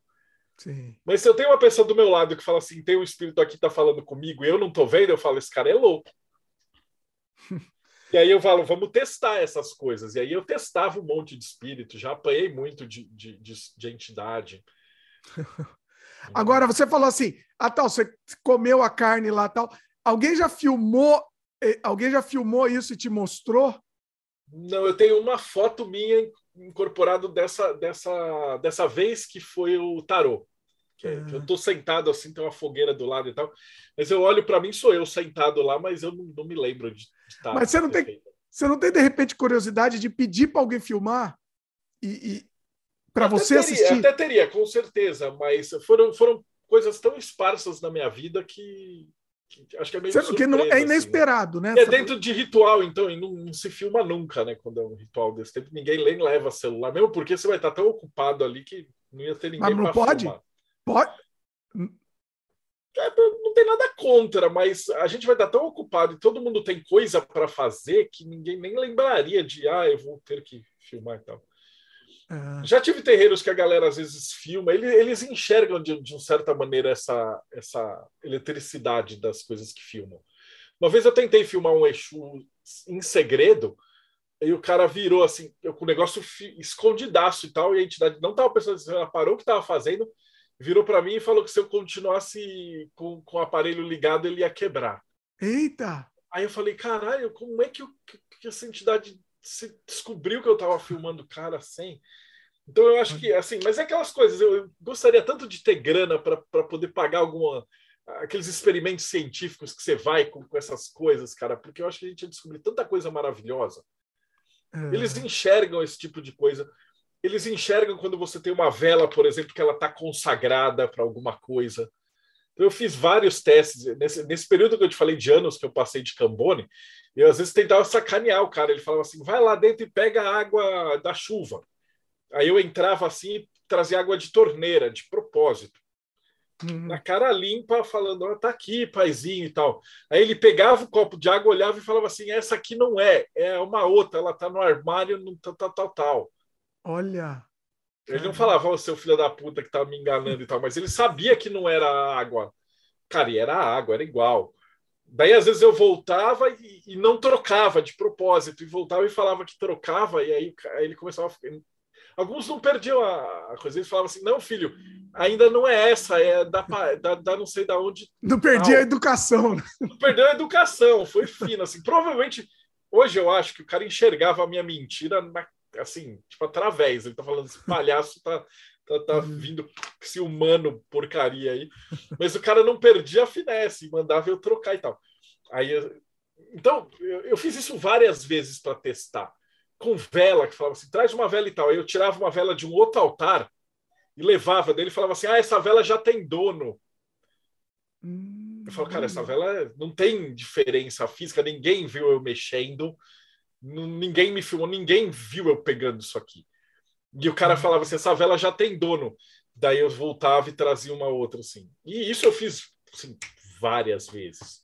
Cê, e você já pegou charlatão nessas, nessas andanças aí? Ah, a gente tem um monte de história de, de, de charlatão. Os pais de santo, ah, antigamente, na Umbanda Raiz, eles hum. faziam um teste, de, chamava teste de Ogum. Então, davam para os caras, diziam que estava incorporado, para eles é, segurarem tacho com fogo, pôr na cabeça. Tinha, tinha um pai de santo, que eu não, não vou falar nomes assim, ele passava fio desencapado nos médios. se você não estava incorporado, a entidade, se você passar fio desencapado, ela, ela continua falando com você, não, faz, não nem se mexe. Olha. Eu já vi a entidade apagar charuto na mão. É, eles, eles têm um outro sentido. E quando o cara não está incorporado, acontecem essas coisas. Tipo, o pai de santo conta que uma vez é, entrou uns bandidos lá no, no terreiro, aí os, os médium, quem estava incorporado, continuou dando consulta parado. Alguns saíram correndo, foram se trancar no banheiro, aí falou que tinha um médico que batia no banheiro e falou assim, abre a porta, é o Oxum que quer entrar. Daí você via que era pilantra. Pô, hoje em dia é um monte, você vê por aí em live, eu vi um picareta outra vez falando assim, o cara fingindo que era Exu, falando assim, faz um piques pro cavalo. Dá um agradinho pro médio. Eu falo assim, porra, que entidade que ia fazer uma merda dessa? Então é muito ego do, do, do cara. Ou o cara nem tá incorporado, é um ator, né? Esse é outro problema de você estudar religiosidade uhum. nesse sentido, porque como não existe uma prova científica que fala assim, não, o Dimitri tá incorporado ou não tá, cara, é a experiência de você ver se tá certo ou não tá. Aí. Isso é um problema, porque, de uma certa maneira, por outro lado, é bom, porque você tem toda essa pluralidade de, de, coisas que podem acontecer. Por outro lado, dá margem para muito picareta. Mas aí também não posso falar nada, porque você vai na igreja, ela só tem picareta. Aí dá, eles fazem tanta charlatanice nas igrejas que às vezes dá margem para um pastor honesto se, se lá. Né? às vezes tem um honesto. Você falou de dinheiro. Como é que funciona isso? Como que é a... Vamos lá. Outra o dinheiro nesse universo. Tem. Como é que é o dinheiro nesse universo? O médium só se fode, sempre. então, ao contrário das igrejas que os caras passam sacolinha, pede dinheiro, pede arrecadar e tal, num, num terreiro de umbanda, candomblé e tal, normalmente os médiums é que pagam tudo. Então, você tem uma mensalidade como médium. Então, além de trabalhar espiritualmente, você vai contribuir com as despesas da casa. Por que despesa da casa? Aluguel, água, faxina, Sim. tem um custo. E aí o corpo mediúnico se junta aí e faz esses, esse processo. Né? Hum. E aí também é um problema que também dá aquela margem para o cara, que a hora que ele quer viver disso, e geralmente nos terreiros, é difícil você ter um cara que, tipo, minha profissão é ser pai de Sandão Banda. Geralmente o cara, as pessoas têm profissões e aí chega no final, na, na reunião mediúnica, eles se juntam e cada um é, trabalha ali com a, com a, sua mediunidade. Agora, quando o cara quer viver disso, e começa a ter aqueles problemas, porque aí o cara precisa do dinheiro, precisa do salário, aí às vezes começa a abrir da curso, que é legítimo e tal, mas aí às vezes aí começa a, dar aquelas escapadas, né? E aí quando você vai ver, o cara está fazendo trabalho, vendendo... É, ritual de prosperidade pela, pela internet. Mas não pode vender, teoricamente não, não pode. Não, não tem ninguém que te impeça. Não, tudo bem. Esse é o problema, não. não. existe. Se um padre começa a fazer umas maluquices dessa, um cardeal vai vir e comer o rabo dele. Se um pai de santo começa a fazer isso, não tem absolutamente nenhuma organização que vai virar e falar você não pode fazer isso. Sim. Então, Entendi, não tem pode. controle. Mas assim. Você chegar num terreiro e falar, ah, aqui a gente vai cobrar consulta, aí você tem que pagar para ser consultado, e tem que pagar para fazer os trabalhos. Pra... O que, que normalmente é correto? Às vezes você vai fazer um trabalho e você é da casa, você é da gira e tal, você leva as velas, você leva as flores, você leva esse tipo de coisa. Na Umbanda é, não tem sacrifício de animais. Hum. Em outros lugares, por exemplo, no, voodoo, no candomblé e tal, aí você tem que pagar o, o animal, né? Então você tem que arrumar um cabrito, uma, uma galinha, um pato, uma regra, etc. Então tem um custo para isso, né? Você tem os ebós, você tem as frutas, e a coisa não é barata não, viu? Não é uma religião barata. Ah, mas assim, não é uma, é uma prática comum é, ah, tal, chega lá a pessoa pede para fazer um trabalho para ela, fora o fora o material, obviamente aí, né, que está falando o custo do material, mas é uma prática comum ter um cobrar por isso, como é que funciona? É, é, é entendeu? Eu, você tá falando, tem também, alguns que faz, mas também. Tem, tem, tem, depende, é muito variável, não dá para eu te falar assim, é assim porque não existe regra. Tá. Então você tem na Kimbanda os caras cobrem, tem muita gente que vive disso, tem muito a gente chama de marmoteiro. Hum. Que é os caras que são pilantra. E aí os caras cobram e cobram. Tem gente que cara, cobra 10 mil reais para fazer um trabalho, 20 mil reais para fazer uma amarração. Olha. E aí daí não funciona, obviamente. Aí ele fala que ah, mas é porque alguém está fazendo algum trabalho contra você, você tem que pagar mais alguma coisa. Sempre, sempre tem não, motivo, não sempre tem explicação. Os golpes de internet que o cara fala assim: você quer conquistar o marido de não sei da onde, aí, aí os caras passam os dados e aí ele te chantageia e fala que vai mandar é, que você está querendo destruir tal pessoa para tal pessoa se você não pagar. Manda para a mulher do, ma do marido lá. Tem no Facebook de golpe, de cara fala assim: é, você quer fazer um trabalho para destruir o seu patrão e tal, aí você, aí você passa todos os seus dados. E aí o cara Nossa. vai no seu patrão e começa a te chantagear e fala que se você não pagar, ele vai avisar o seu patrão que, ele, que você está indo no terreiro para fazer um, um feitiço de destruição nele. Nossa! Aí fode a vida do cara. Mas não, é uma lama, cara. É Marcelo, você vai me desculpar, eu vou ser sincero aqui. Eu acho que merece. Eu acho que merece. Merece, merece. Eu acho que quem, quem faz. destruir meu chefe, ela merece. Quem faz amarração, feitiço, quem vai nessas quimbandas e tal, tem que se fuder mesmo. Tem Nossa. Que... Não tenho dó, não. Cara. Cara.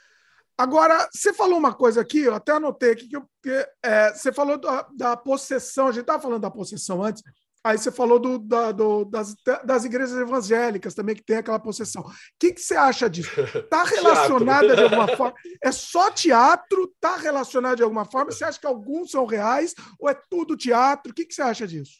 Então, eu, assim, a minha opinião pessoal é que a maioria é teatro. Inclusive, tem, tem anúncios de caras de teatro que se vendem e você aluga eles para levar na tua igreja. Os Sim. caras são especializados em fingir que são demônio incorporado. É, por outro lado, você tem muito pai de santo que também não estava querendo ganhar uma grana, não consegue, é um marmoteiro e vira pastor. Então tem muito pastor que conhece magia real. Ah. Inclusive, tem, eu tive alunos que trabalharam de segurança numa igreja grande dessas neopentecostal, e falou que debaixo ali do altar tinha sacrifício de bode, os caras fizeram as firmeza. Lembra que eu falei para você que quando você monta um, centro de trabalho, você precisa fazer essas firmezas. E na igreja tinha todas as firmezas de, de Umbanda e Candomblé. Olha! Também por que isso? Porque, é, de uma certa maneira, você tem que fazer esse descarrego.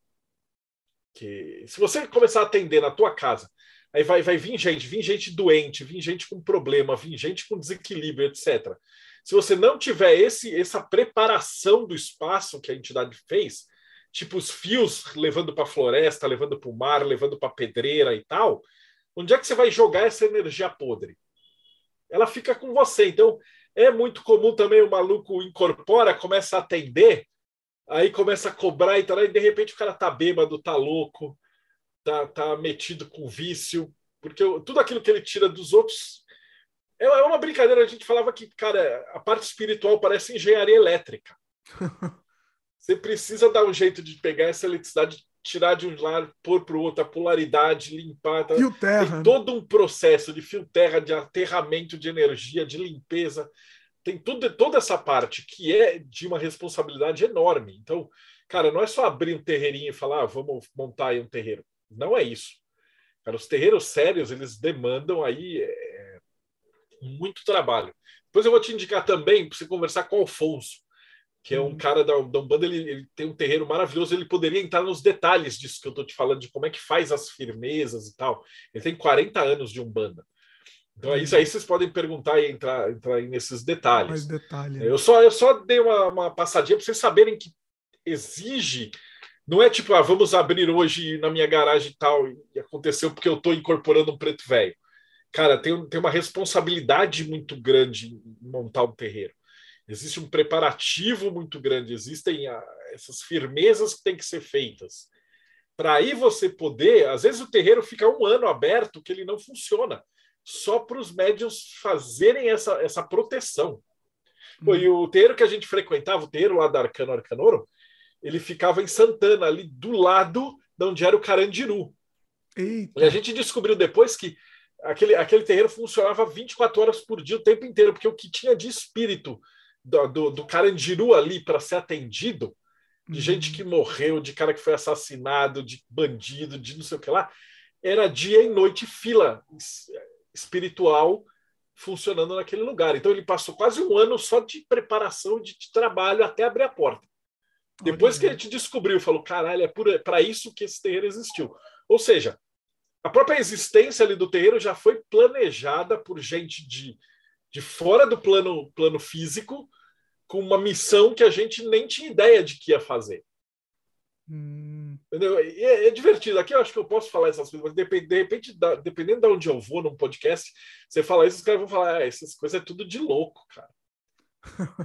Parece aqui é liberado. Eu brinco, eu brinco e falo, cara, a Umbanda chega num ponto que ela parece ficção científica. Olha. Porque depois, depois que você descobre aí, começa a entrar essas, essas levas de espíritos que vieram ali do, do Carandiru e tal. Aí você fala, pô, mas foi coincidência então que a gente que o Afonso conseguiu abrir justamente nesse lugar. Ele tentou em três, quatro, outros cinco lugares, não deu certo, não alugaram, não conseguiu. Né? E esse lugar, tchum, foi rapidinho. Olha. Aí você fala, pô, parece que alguém facilitou. E aí depois a entidade desce e fala, fui eu que fiz isso aí. Ah. Então, a mesmo a existência desses terreiros parece ser meio que coordenada do outro lado. Olha que interessante.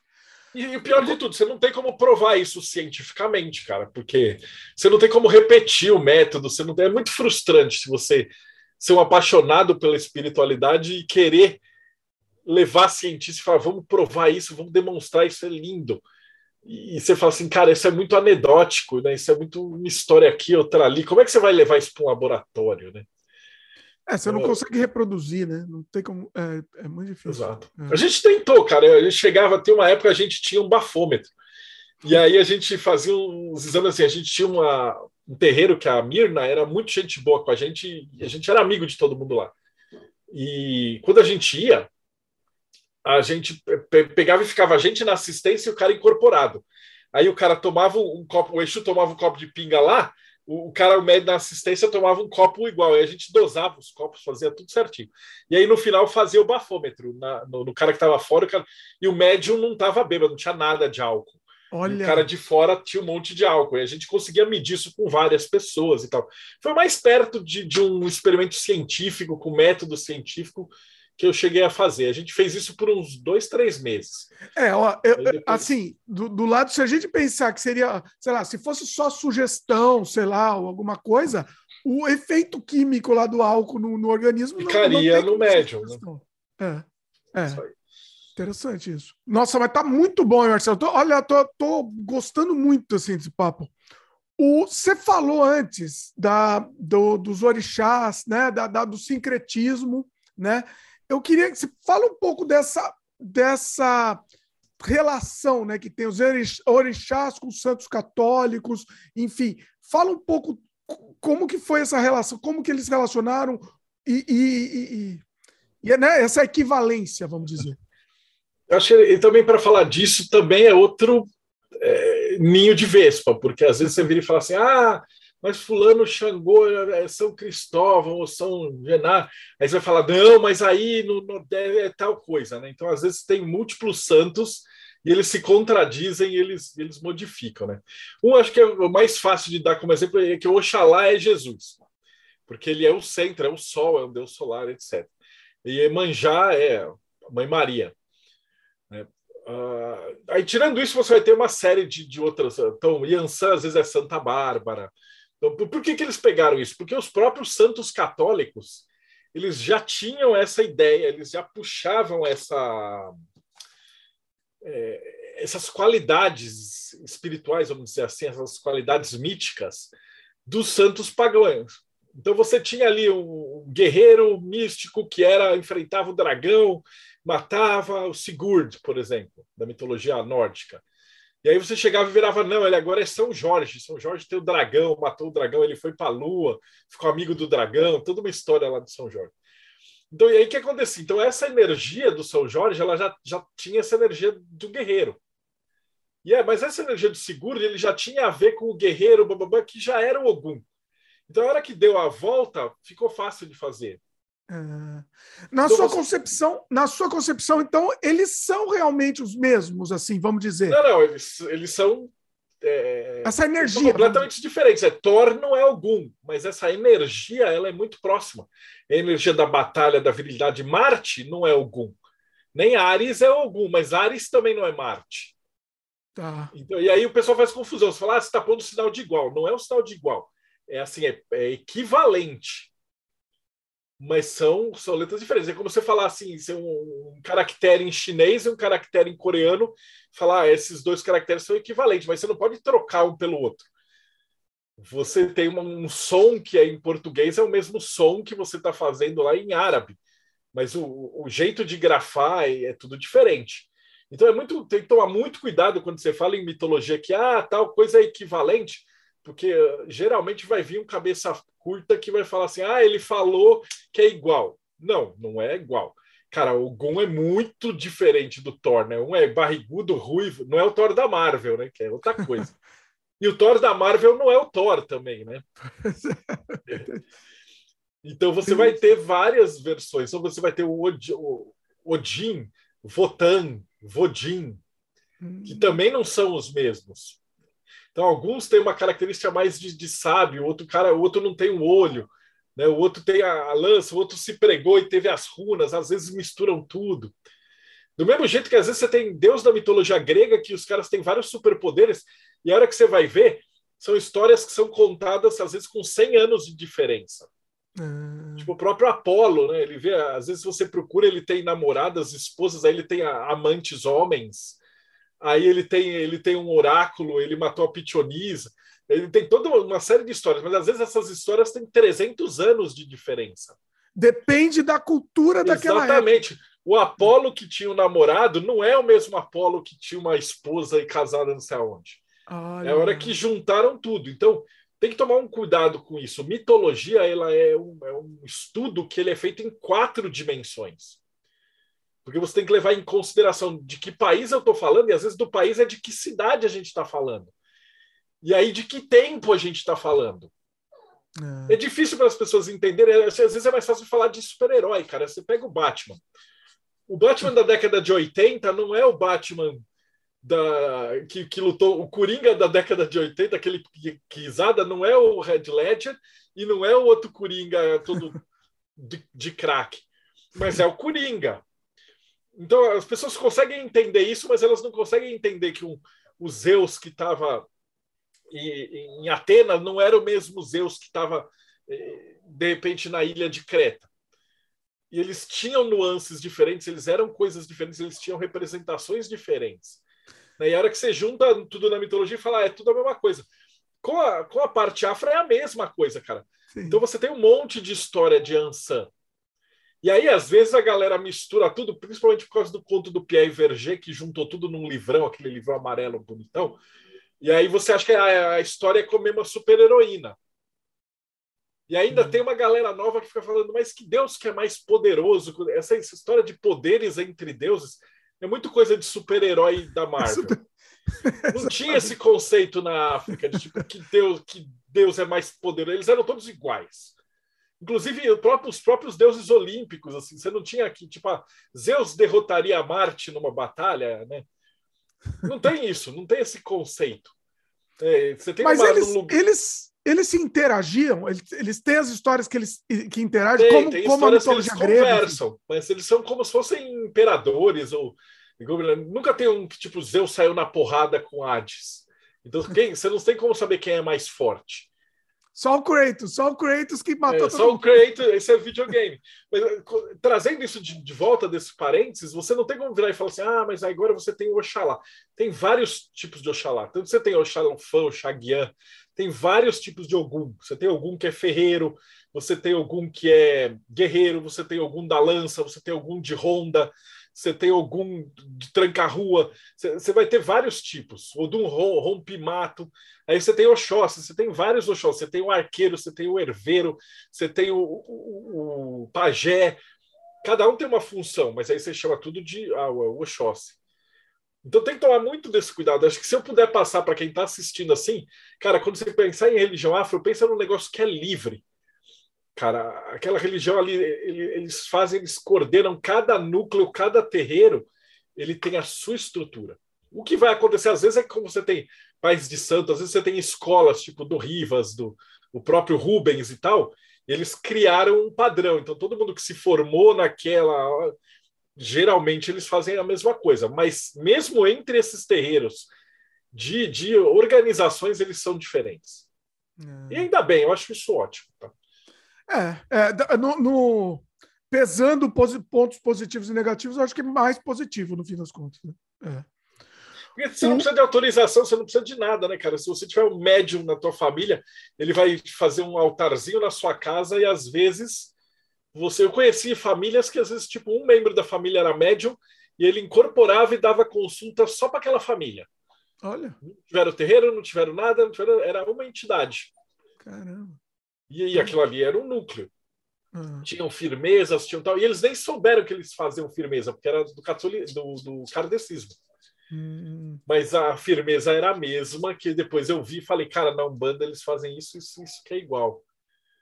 Muita coisa do kardecismo, é, é, assim, é, é, vai para a Umbanda, Também enfim, vai... e vice-versa. Né? E vice-versa. É Kimbanda também. Eu... Depois beberam de várias outras fontes. Aí Kimbanda bebeu de luciferianismo, aí tem Kimbanda satânica, que, que aí fala que é demônio. Então caminhou para tudo que é lado. Por outro lado, você também tem terreiros que ah, não tem mais batuque, agora não tem música alta, agora é no radinho, depois uh, era só na palma. E aí os caras oh, rapaz, eu amo a coisa que eu amo. O batuque é uma coisa que eu adoro, assim, é sério que estão tirando isso? Tem muito terreiro que tiraram isso, gourmetizaram o terreiro. Aí você vai lá, não tem terreiro, não tem balgã, não tem nada, é musiquinha e tal. Não tem Exu, não tem, não tem cigarro. Eu já vi terreiro que os caras baniram o cigarro porque era um hábito ruim. Ah, ah aí, é, aí é bom, vai. Aí Cara, eu... a entidade não precisa fumar. O cigarro ele é, um, ele é, um, é uma jeito de transferir energia hum. para não tirar a energia vital do médium. A bebida também, eu já vi terreiro que falou que não tem bebida. Olha que interessante. Que é um hábito ruim, aí tem os alcoólatras. Então aí você fala, ok, até entendo, mas é, é, tá, tá, a premissa tá, é válida, mas está totalmente errada. Mas é, a é entidade. Mas a é. entidade falou isso. Inclusive, dois pais de santo que eu amo, assim, eles brigaram e separaram, porque um deles era médico e ele falou, cara, meu terreiro, eu sou médico, como é que eu vou eh, ter entidade que fuma, que bebe e tal, tal, tal? E ele, ele reestruturou a energia ali. Hum. E os terreiros dele não tem, não tem cigarro, não tem bebida. E o outro que era junto, eles abriram outro terreiro, e ali continua cigarro e bebida e tal. É uma, é uma forma de censura aí, né? Vamos dizer, no fim das contas, né? É, mas a autocensura do pai de santo. Eu não é. sei se a entidade teve isso, eu não, não mas assim dessa tomada de decisão. Eu acho até, eu assim, ele é uma autocensura, mas com, com medo de, de, de, de, fatores externos e de pressões externas, né? Você não acha? Pode ser, pode ser também. Mas uhum. foi uma decisão do pai de santo mesmo. Mas eu entendo que também o cara era médico, ele tinha um ponto de vista e tal. Eu já vi uhum. também é, é, terreiro onde o pai de santo era vegano. E daí hum. ele tinha uma série de preceitos que ele trouxe, então é, não podia comer carne para incorporar e tal. Já outros terreiros não tem, não tem nada a ver, e aí permite tudo. Então, por isso que eu falei, cada um é, é o dirigente espiritual que vai definir. Isso acho que é o que causa maior ponto de problema. Depois a gente pode até postar nos comentários aqui embaixo que vai ser gente falando assim: é, ele falou uma coisa, mais no, no terreiro XYZ é de tal jeito. Então tá errado, tá errado. Tá errado. é o maior problema da Umbanda é a própria Umbanda. É o umbandista, é o candomblecista, é o, é o pessoal. O, você estava falando dos objetos de culto, né? que mais que, que mais você tem aí de, de, de, de iconografia interessante para a gente falar aí de, Acho de que a gente teve, poderia falar muito daquela questão de, de sacrifício também, de animal. O sacro ofício. Que aí tem algumas que decidiram, tipo, a Umbanda cortou e tal, então por que que se mata bicho? É que aí a galera aproveita para ir, principalmente os evangélicos, eles vão lá falar com a Luísa Mel, falar que está judiando dos bichos, que é sacrifício, que é magia negra, que pipipopó, e aí eles querem cortar essa prática, né? Mas quando você está num terreiro, Umbanda não tem sacrifício. Candomblé e algumas umbandas raízes tem. Uhum. Porém, o sacrifício é sempre feito antes de uma festa. E a carne desses animais é sempre consumida. Olha aí. Então não existe esse negócio de ah, vou matar o bicho e deixar ele, ele. Eu vou fazer um parênteses. Eu falo não existe, eu falo assim, não existe nesses terreiros sérios. Existe, depois eu vou, vou comentar disso daí. Tá. Então, num terreiro de Umbanda que banda, um candomblé sério. O que acontece é que às vezes eu já fui em lugar que é, na Sexta-feira Santa eles matam um zoológico ali de galinha e de, de... Mas por quê? Tem uma estrutura enorme. Então, o pai de santo incorporado faz o sacrifício. Esses animais eles são criados em fazendas especiais. Então, eles não são aqueles bichos aprisionados, são animais livres, galinhas livres, que, é, que são alimentados com as ervas específicas e tal. Então, tem, tem fazendas que são especializadas nisso. Aí, quando chega aquele bicho, tem o axé. O eixo incorporado faz o sacrifício, aí ele pega o, o bico, a asa, a pata, as coisas que não são comidas por humanos vão é, são separadas e ficam ali para pegar o EG, o sangue.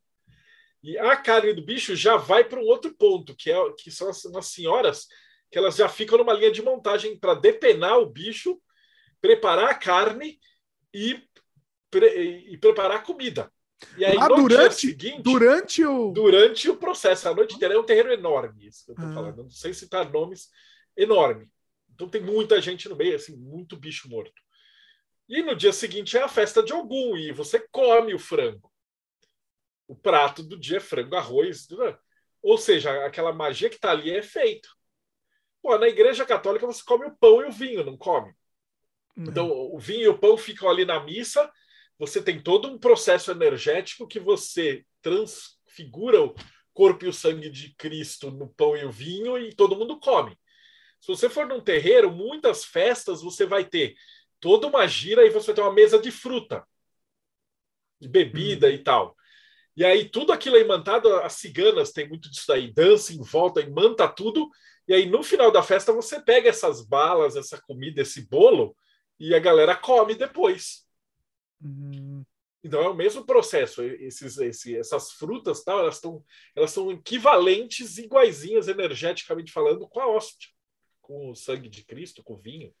Nessas festanças, assim, quem que banca isso? Como é que é? Cada um paga uma parte? Os médiums bancam isso geralmente. E às vezes eles vendem convite ou pedem doação, é, mas é a própria comunidade que sustenta toda essa É porque festa. custa caro, né? Isso custa, custa. caro. Pô. Custa. Geralmente fica nas costas dos médiums. Olha. Tem muita gente que vai no, nos terreiros lá para se consultar, lá não paga uma vela. Caramba. E os médios que, que, que, que se cotizam para tudo isso daí. E Pai de Santo não ganha nada, por isso que eu também tenho essa minha. Esse é meu pessoal, eu não gosto de cara que. É, a profissão do cara é querer ser religioso.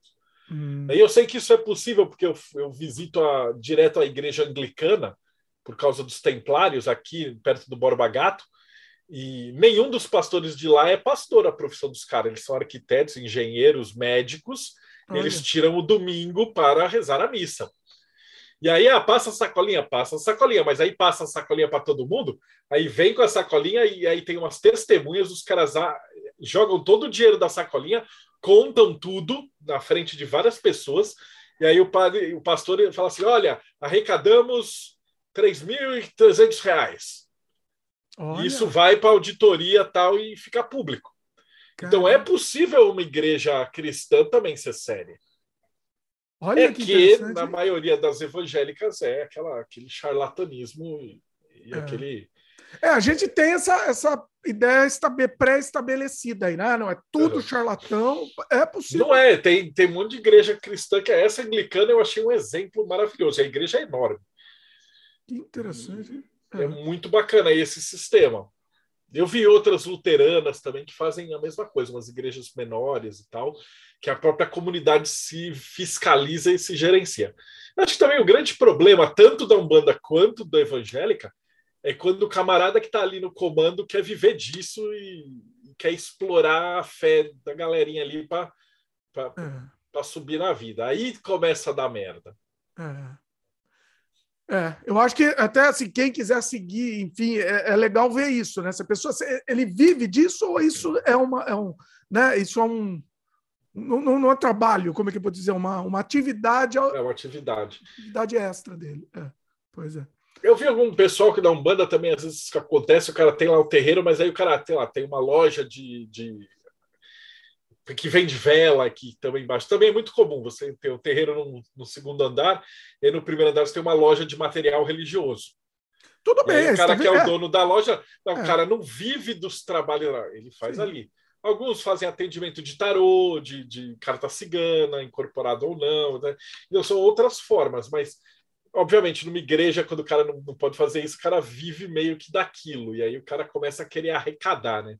É. E aí parte para aquelas absurdo que a gente cansou de ver, né? Que é. o cara tem tabela, parece uma multinacional cobrando. Como você diria então, lá, a, pequenas igrejas, grandes pequenas negócios. Igrejas. Então, a, o conceito de sacrifício é importante, que as pessoas entendam que não tem isso. Os animais são super bem tratados, é super. Aí vai falar, pô, Deodébio, mas eu vi na esquina da minha casa tinha um pedaço de uma galinha trucidada. Isso aí é magia negra. Ah, é então, isso que eu queria. Tá na minha. Se, se, é, ia ser minha pergunta seguinte aqui da Ah, existe gente que, que mata cachorro e arranca a cabeça e tortura e tal. Infelizmente existe. Ah. Mas isso não faz parte da Umbanda e do Candomblé. Entendeu? Alguns terreiros de Kimbanda também fazem essa merda, mas quando a gente descobre, a gente cai matando nesses caras. Que, que, que é trabalhos de morte, trabalhos de, de, de, Geralmente é coisa escrota, é coisa ruim. Que precisa pegar essa energia ruim, do sangue ruim, para alimentar um demônio, um bicho ruim, para fazer alguma merda. Então, então ah, não é que não exista, exista, mas o que está errado é ah. jogar isso nas costas da Umbanda, da Kimbanda, da, do Candomblé. Do, Chega a pessoa lá, ó, ó, eu quero fazer um, um, um trabalho para matar o fulano lá, meu inimigo. E aí? Depende de que lugar que essa pessoa vai estar tá batendo. Nos terreiros de Umbanda, esse cara vai ser expulso de lá na hora, assim, chutado para hum. fora. Aí, se, se você pegar uns que a gente chama os pai marmoteiro de Kimbanda que vão aceitar isso, vão cobrar um absurdo, e aí eles vão fazer um trabalho de magia negra. E aí esse trabalho vai movimentar energias negras, vai chamar uma gente. Porque você tem, você tem assassino de aluguel aqui no mundo material, por que, que você não tem bandido do lado de lá? É. Mas você tem que entrar essa alma, você tem que achar, achar alguma coisa afinada. Então você vai achar uns, uns gangster do lado de lá. E trabalhar com esse tipo de energia é muito perigoso, até para o próprio cara que está fazendo. Geralmente o cara termina a vida rápido, ele se fode. Então, né? Porque uhum. ele vira tipo meio que um chefe de gangster mesmo. E aí ele vai extorquir o cara, pegar uma grana, vai ter tortura de bicho, vai ter a, Sim, já tem até casos de tipo assassinato de criança, tem umas coisas muito escrotas é, assim, no isso, mundo. A, a, mídia adora, né? Quando, quando acontece. É, quando pega uma, um caso desse aí, mas infelizmente existe isso, não tem, não tem o que fazer. Mas é o importante de fazer é que assim, não é, você não vai nunca conseguir entrar numa casa de um banda de candomblé e conseguir um negócio desse. Não, é eu quero um entender o seguinte. cara muito isolado, e esses caras não fazem parte da comunidade, eles são É, é isso que me pergunta. Bruxos. Não existe uma denominação específica, você falou da magia negra, enfim, mas uma denominação específica que, que seja normal isso daí. Não, não existe não nenhum existe. lugar, não existe. Esses são os fora da lei de qualquer lugar. Tá. Inclusive do lado de lá, cara, e já aconteceu várias vezes de você ter é, é pessoas que fizeram feitiço contra alguém de morte, o cara tá doente, tá fudido, o cara vem num terreiro, os eixos pegam ali a, a, parada e aí faz todo um trabalho em cima e fecham o terreiro que fez isso. Então uhum. existe guerra espiritual, é igual você, mas aí que tá. É igual invadir o morro, né? Você tem traficantes e traficantes, você tem arma e arma. Então existe uma guerra do lado de lá, existem os Exus e Pombagiras que são policiais e soldados, vamos dizer assim, do bem, da luz. É, da luz não, né? Eles trabalham na, na, no lado esquerdo, nas trevas, e existem os caras que são demônios, que são caras que vão fazer coisas ruins. Mas isso dentro da comunidade, isso é totalmente é, asqueroso, isso não é considerado. Esses caras não são bem-vindos. Né? E o, o, o título, que inclusive é, eu sei que é pejorativo hoje em dia, mas é o título Macumba, né? Que Macumba que era um instrumento musical que eles tocaram, ah. tipo um reco-reco. Se você digitar no Google aí, Macumba, se eu não me engano, é, é, é parece um reco-reco. Ah, é? Era o que eles tocavam ali. Hum. Mas virou, virou pejorativo. Ah, é, virou. Que eles falam assim, ah, esses tocadores de macumba. No sul eles chamam de batuque também. Tem muita, muitas casas religiosas lá que eles chamam assim, casa de batuque. Nossa, eu estou Era... vendo aqui o instrumento, não, não sabia. Olha que interessante. É um, é, é um reco-reco, né? É tipo é, um reco-reco. É tipo um reco-reco. Tem um, duas, duas peças, né? Assim. Isso, você toca. Olha aí. Mas aí, assim, não pode falar. É, é, um, é um negócio assim, não, não se pode referir. Cara, eu, eu é que não sei, cara. Tá? Pessoalmente. Ah. Da onde a gente é todo mundo se chamava de macumbeiro, mas de boa. É que o termo pejorativo é geralmente de fora para ofender ou para xingar. Né? Mas o pessoal que estava dentro dos trabalhos, pelo menos na década de 90, 2000, a gente chamava, ah, seu macumbeiro. Então, é, macumba, aqui é a loja maçônica da macumba. O pessoal não, não tinha esse problema. É que é politicamente correto, acho que não pode mais, eu não sei. Provavelmente deve é. ter alguma coisa racial no meio e, é. não deve ser mais uma palavra que pode usar, né? Então. Pois é. Mas é isso, quando você fala macumba, não é fazer uma macumba, não existe fazer uma macumba, porque só se você for um músico dá para fazer. Se for um construtor de instrumento é, musical, construtor. mais que músico. O... Ó, a mesma coisa do patuá lá. Patuá é, se você digita aí patuá, você vai ver que é um saquinho com as ervas e tal. Você vai, vai achar é... isso. É um saquinho com erva. Com ervas e com os escritos do Alcorão. Sempre tem, até hoje tem os escritos do Alcorão também. Até são escritos de proteção, são as súrias de proteção. Você falou assim. Tem vários tipos de patuá. Né? Dependendo do, do verso que você escolhe para rezar e tal, com as ervas ele tem uma função. Tipo, sei lá, facilitar você ter filho, facilitar o emprego. É, tem, tem diversos tipos de, de, de, de patuás. Você acha que é, por usar o Alcorão, né? o Alcorão não tem a ver necessariamente com. É, veio, veio historicamente o Alcorão, mas não tem a ver com a religião especificamente, com, com essa religião. Você acha que é, a falta de um livro, um, um, um, livro sagrado, vamos dizer assim, você acha que isso é positivo, negativo? O que, que você acha disso? Uh, você acha que deveria existir algum livro sagrado? Pra... Cara, não é, não é nem positivo nem negativo. É a mesma coisa que eu perguntar para você se é positivo ou negativo a girafa ter o pescoço comprido? É, não faz sentido a pergunta. É é, né? Girafas têm o pescoço comprido. Sim. Não é positivo nem negativo. A Umbanda é o que ela é. Ela não, não, a minha pergunta é assim: você acha, que, você acha que faria falta? Você acha que seria interessante se tivesse? Não teria nem sentido ter um, porque qual que é o certo para ter no livro? A própria Bíblia é uma mixórdia de um monte de, de textos sagrados que o Constantino pegou e, e juntou as partes que interessava para ele e, e, declarou que todo o resto era apócrifo. Sim. E, você tinha que servia assim, naquele momento. Né? Centenas de religiões cristãs do, do início, cada uma era diferente da outra. E aí eles tinha reencarnação, tinha todo tipo de coisa ali. Aí eles foram votando e escolhendo. Né? Se você fizer uma coisa dessas com banda, você vai tentar meio que pasteurizar tudo. Mas você nunca tem como impedir, tipo, que o Dimitri incorpore um espírito e, e esse Exu do Dimitri fala: foda-se esse livro sagrado aqui no meu terreiro, a gente vai pintar a sala de azul. E aí? Mas é então, que você vai ter sempre sagrado, rebelde para todo lado. Ele, na, nas religiões, principalmente religião é, é, cristã, o livro sagrado dá uma chancela, até para manipular, a gente já falou isso aqui, né? Mas enfim, mas dá essa chancela aí, essa credibilidade, né? O, por exemplo, vou dar um exemplo. É, eu entrevistei aqui, fizemos um sobre cristianismo, e aí o, o, o, o Luciano, que foi entrevistado, toda hora ele se referia a isso. Entendeu? Você se refere à Bíblia, mas aí que tá. A Bíblia não está toda cagada, ela tem um monte de coisa que trata é, negro como inferior, amaldiçoado de Caim, de, de, de, Noé, ou mulher como inferior, você pode vender sua filha como escrava. Mas daí, aí ele ignora, não é uma merda, não deveria, não deveria se é. refazer a Bíblia nova edição revisada para tempos modernos. Eu falei, Marcelo, eu falei Você isso para ele. Ele, erro, ele queria me matar quando eu falei isso para ele. Uma então, nova. Uma então, Bíblia por que, que você vai ficar com a Bíblia que ela tem um monte de erro? Ela tem um monte de cagada, tem um monte de parte errada, e é isso. Tem, tem que fazer uma atualização. Se eu faço um livro de, de, de, matemática e você descobre que tem uma outra fórmula e não sei o que lá, na próxima edição você tem que tirar a parte errada e pôr a parte certa. Sim. E por que, que, a Bíblia não faz isso aí? Então, por que, que você fica ancorado numa religião que está toda atrasada e toda zoada?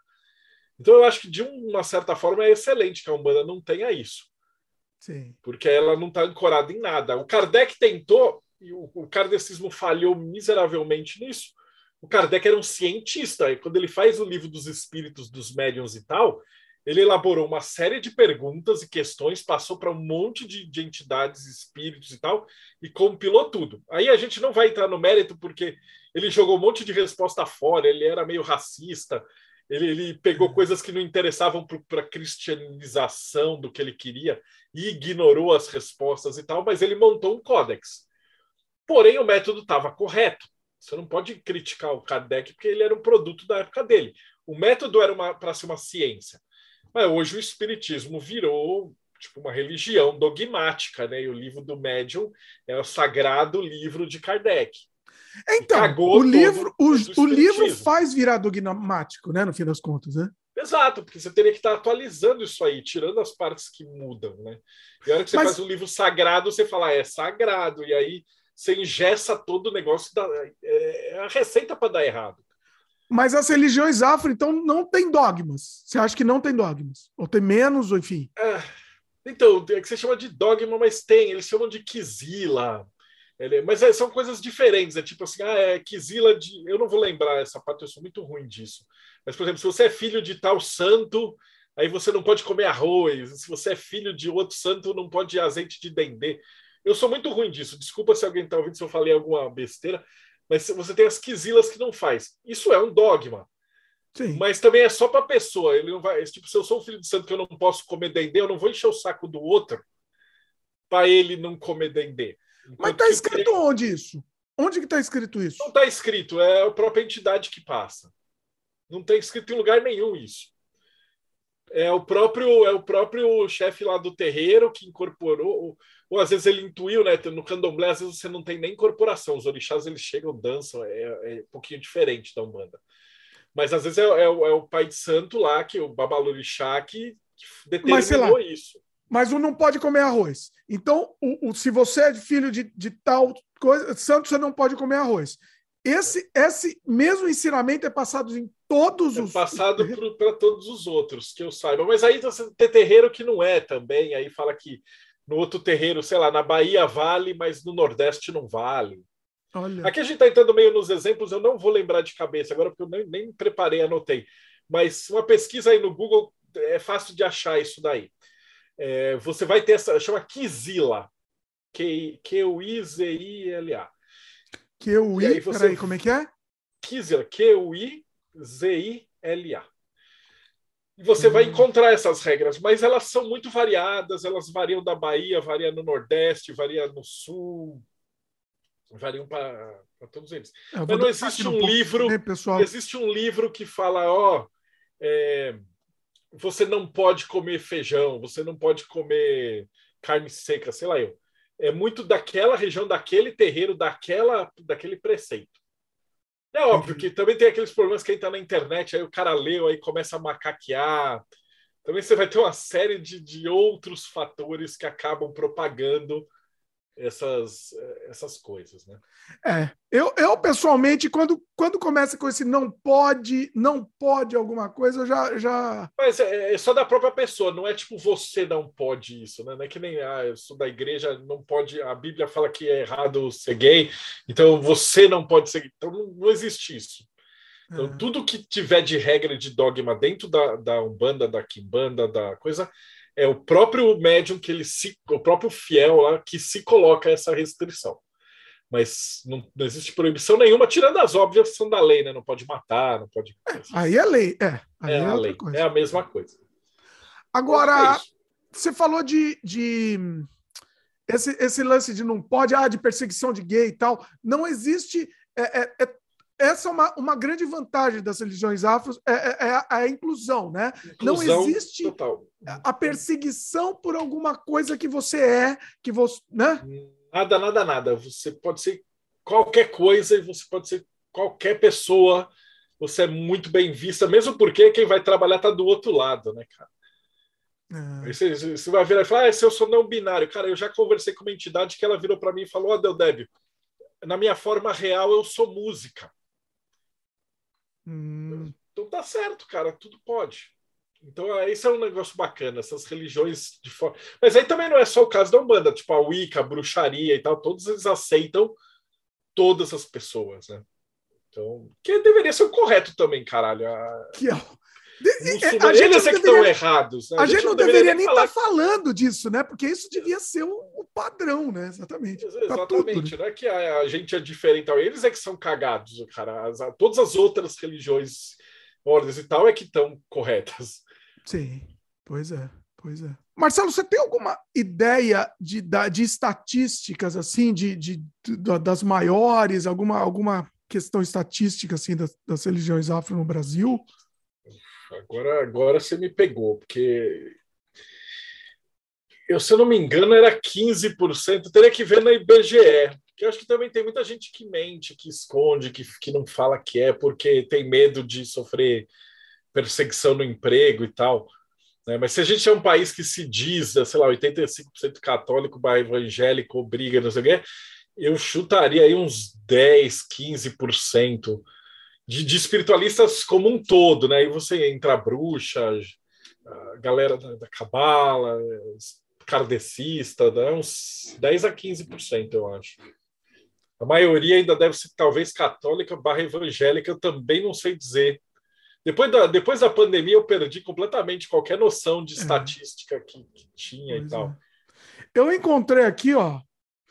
Uh, não sei se isso corresponde à, à realidade aqui, mas é, tá, que está falando aqui no Google. Apenas 0,3% da população brasileira se, declara, se declara, declara, integrante da matriz africana. É isso que você falou, a pessoa não quer se declarar, né? A pessoa não quer se declarar, mas é, você vai ter um monte. Quanto que fala assim que é sem religião?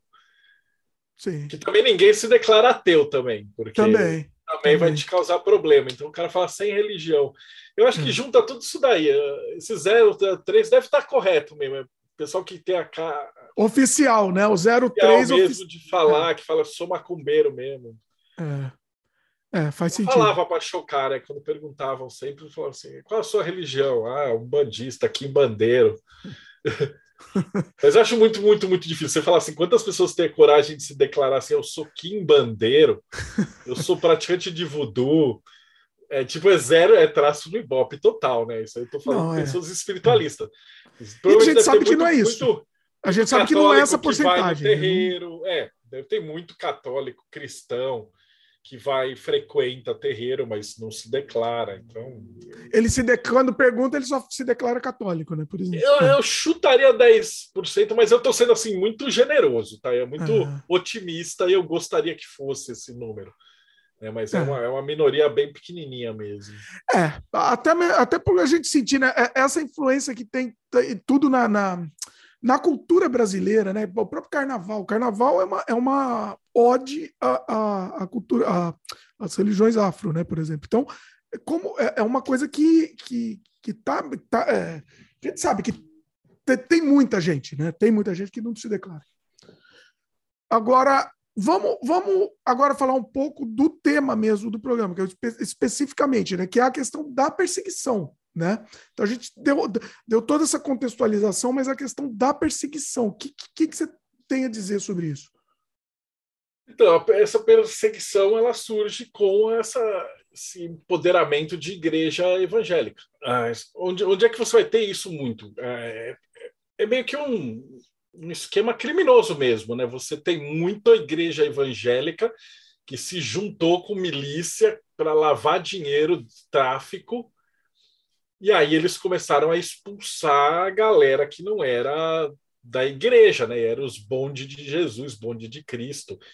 Então eu acho que nem é a guerra religiosa que a gente tem, nem é por causa de religião? É por causa de limpeza de tráfico e de, de espaços e etc. Eu lembro antigamente nos filmes sempre tinha uns traficantes que ele tinha o corpo fechado, né? O Zé Pequeno que era no terreiro de um, de banda. E aí tinha uhum. todo um negócio de que os traficantes estavam ligados com o diabo.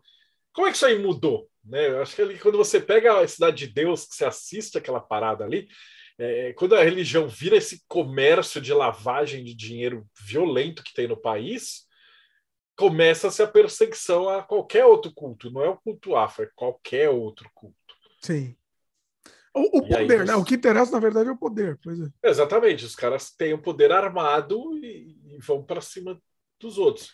Isso acho que não tem muito o que fazer, cara, porque você, você vai se proteger, obviamente, tal, você vai por lei, mas, cara, o traficante não vai obedecer à lei. Né? Então, esse é um problema que a galera lida como se fosse religioso, mas não é muito religioso. Porque não adianta eu virar e falar, vamos fazer uma lei para proteger os terreiros e tal. Você não tem como impedir o cara de entrar com a metralhadora e pôr fogo em tudo e atirar em tudo.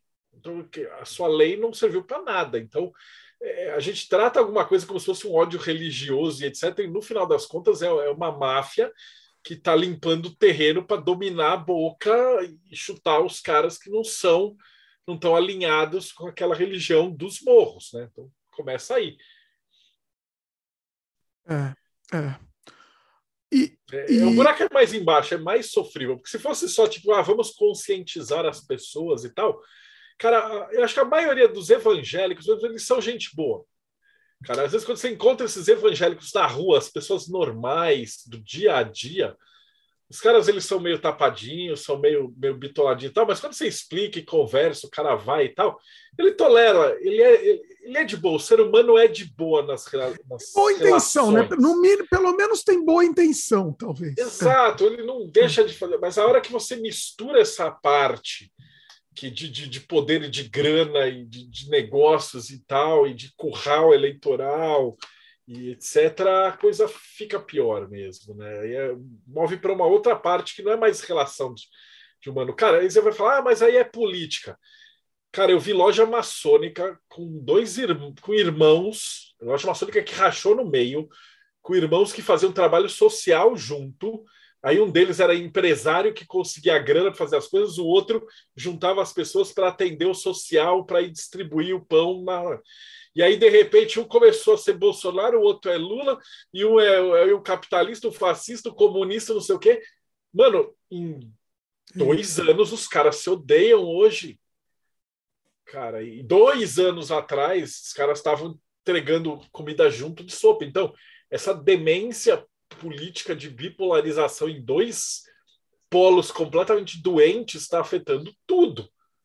E Sim. aí você tem, eu já vi em terreiro que os caras falam assim: como um pai de santo pode defender o, Bolsonaro lá? E os outros caras falam assim: ah, e como você pode defender o chefe de quadrilha? E aí os caras ficam se atacando e tal, e aí o terreiro racha, e aí, porque você tem pe pessoas da própria assistência que param de falar umas com as outras. É uma coisa assim completamente doente que a gente está vivendo aí fora. Uhum. Então, mesmo as instituições elas começam a rachar, e aí os partidos políticos começam a se apoderar desses grupos que estão tão, tão rachando e pegando, está muito, muito complicado. Né? Uhum. Então não adianta você virar e falar assim, ah, é uma questão de, de tirar o presidente por presidente, é política, não sei o que lá. É, porque não é, cara, é alguma coisa que tá, é mais profundo isso na sociedade, tá tudo rachado, essa, essa guerra né, de, de branco contra negro, homem contra mulher, gay contra hétero. Tá todo mundo se odiando, todo mundo brigando. Todo mundo tal, odeia, todo mundo refletiu dentro, né? Ah. Minha esposa faz muito trabalho feminista e falou que essas feministas não se aguentam porque elas estão brigando, tá sempre rachando. Uma... Porque aí eh, tinha, elas entrevistaram uma política, que aí ela tinha é, pro, projetos para falar de mulher e tal, e falou: tinha que votar em mulher, temos que pôr muitas mulheres. E aí as feministas brigaram entre elas e falaram assim: a gente não pode votar numa Damares porque ela é mulher de direita. Eu falo assim: porra, mano, a mulher de direita é melhor que o pastor e vocês não conseguem se acertar. Então, uhum. isso eu acho que está em todas as áreas, não é só na, na, na, nas afros e tudo que está acontecendo. Eu, Os rachas é, internos, né? Esses são rachas mais... internos, briga é. interna, nega criticando o outro na internet, aquele que a gente já falou várias vezes do cara olhar e falar: você tá com algum vermelho, o meu algum é cor-de-rosa, o meu é verde, o seu terreiro tá errado, e aí, tipo, o cara que tá errado já vira o cara que é um demônio. É, Essa já, demonização é, já... do oposto tá uma desgraça. É. E a própria tem, tem 0,3% porque o próprio grupo de, de, de umbandistas, de, de, de galera afro, briga entre eles. Por, por idiotice. Por idiotice. É. É, é, é, idiotice, em vez de se unir nesse momento que precisa se unir ainda, é, é muito mais do que, do que nunca, né? Muito mais, tá, tá, tá desse jeito. Em cima disso, eu te pergunto, tá? Será, agora sim, eu acho que é a pergunta do programa, tá? Assim, do, do da nossa conversa. Será que, que essas religiões afro-brasileiras vão conseguir sobreviver à Inquisição e à intolerância que vive o, o, mundo e o Brasil, acima de tudo, sim. Será que elas vão sobreviver a isso? Não, porque, tipo, sempre vai ter um Dimitri que vai incorporar o preto velho na casa dele e vai fazer aquele lugar. Talvez como instituições a coisa vai, vai num período terrível, né? Vai, vai ser tudo perseguido e queimado e tal, mas você não vai ter como impedir as pessoas de continuarem incorporando entidades. A mediunidade é um, é um fator, é uma coisa natural. Então você vai ter esses caras do lado de lá que vão estar tá trabalhando e vão estar tá incorporando e vão ter que trabalhar em algum lugar. E talvez os núcleos fiquem pulverizados e muito pequenos, isolados e secretos e tal, mas acabar não tem como acabar. A menos que você acabe com o fenômeno da mediunidade, você não tem como acabar com, com, com as casas disso daí. E essa perseguição e tal, é como é que falou, é muito de política, porque você tem abertamente no Facebook várias casas de Kimbanda que o cara se declara assim, Kimbanda satânica, Beuzebu é rei, blá. Mas você não vê os caras da, da, da, da igreja indo com metralhador atirar nesses caras. Por quê? Por enquanto, né? Por enquanto. Por enquanto, claro. Tô, a gente está falando aqui é, é, maio de 2022. A gente nunca sabe que, que é o futuro.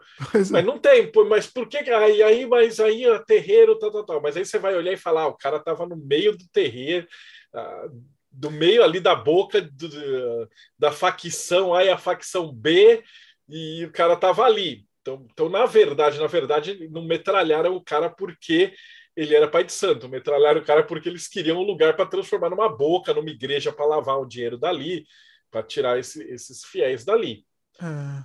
Então a razão pela qual essa guerra religiosa está acontecendo é meio diferente, né? Não tem. Então, sempre, que... Obviamente, sempre, sempre vai ter o retardão lá que vai tipo, gritar, ah, macumbeiro, mas isso aí eu acho que, que. Porque tem, tem essa perseguição é, até com a influência da mídia também, né? Então vamos dar um exemplo. Ganhou lá uma escola de samba que, que, que fez o desfile ao Exu, né? E aí teve toda essa essa isso, inclusive esse foi o assunto que me deu a ideia de fazer esse programa, tá? Essa questão do, da escola de samba, do, do Exu e tal. E aí virou um, uma uma celeuma absurda assim, em cima disso, né? Uh, será que a, a a mídia ou o, os, os, criadores de conteúdo, enfim, o próprio carnaval, entendeu? Vai se retrair, não vai mais querer tocar nesse assunto, entendeu? No momento que a mídia começa, ah, não, não vamos mais tocar nisso, não vamos mais falar nisso, deixa por debaixo do tapete. O que, que você acha? Você vai ter outras mídias que vão falar disso, né? É muito capilarizado, né? Cara, você pode até ter os caras querendo perseguir, mas hoje em dia, cara, a internet tem vazão para tudo é tudo. Uhum. Então sempre vai escapulir, é que nem pegar areia, né?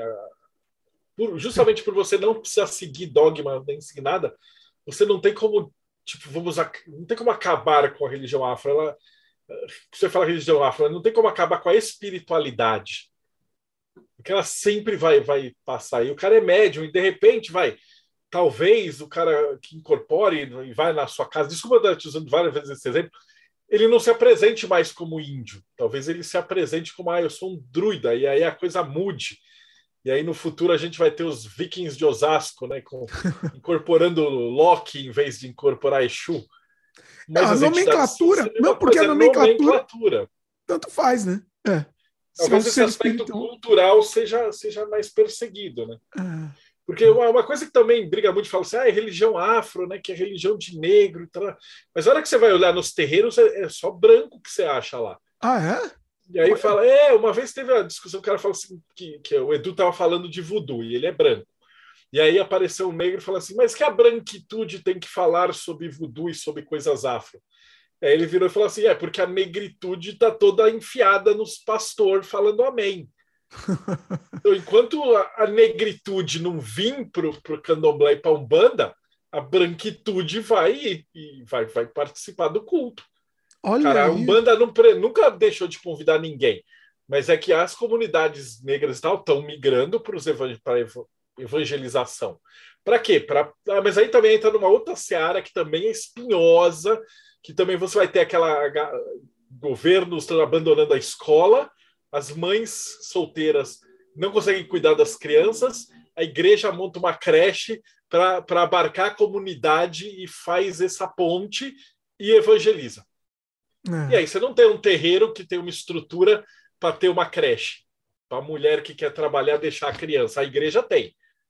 Mesmo porque, como você, eles aí, no, o dinheiro não é o foco o dinheiro deles. não é o foco deles, eles não têm dinheiro. Você não, você não tem uma, um terreiro que tem uma creche. Uma igreja tem. É. Então, aonde que as mães da favela, dos lugares básicos, que estão trabalham e precisam trabalhar porque não tem pai em casa?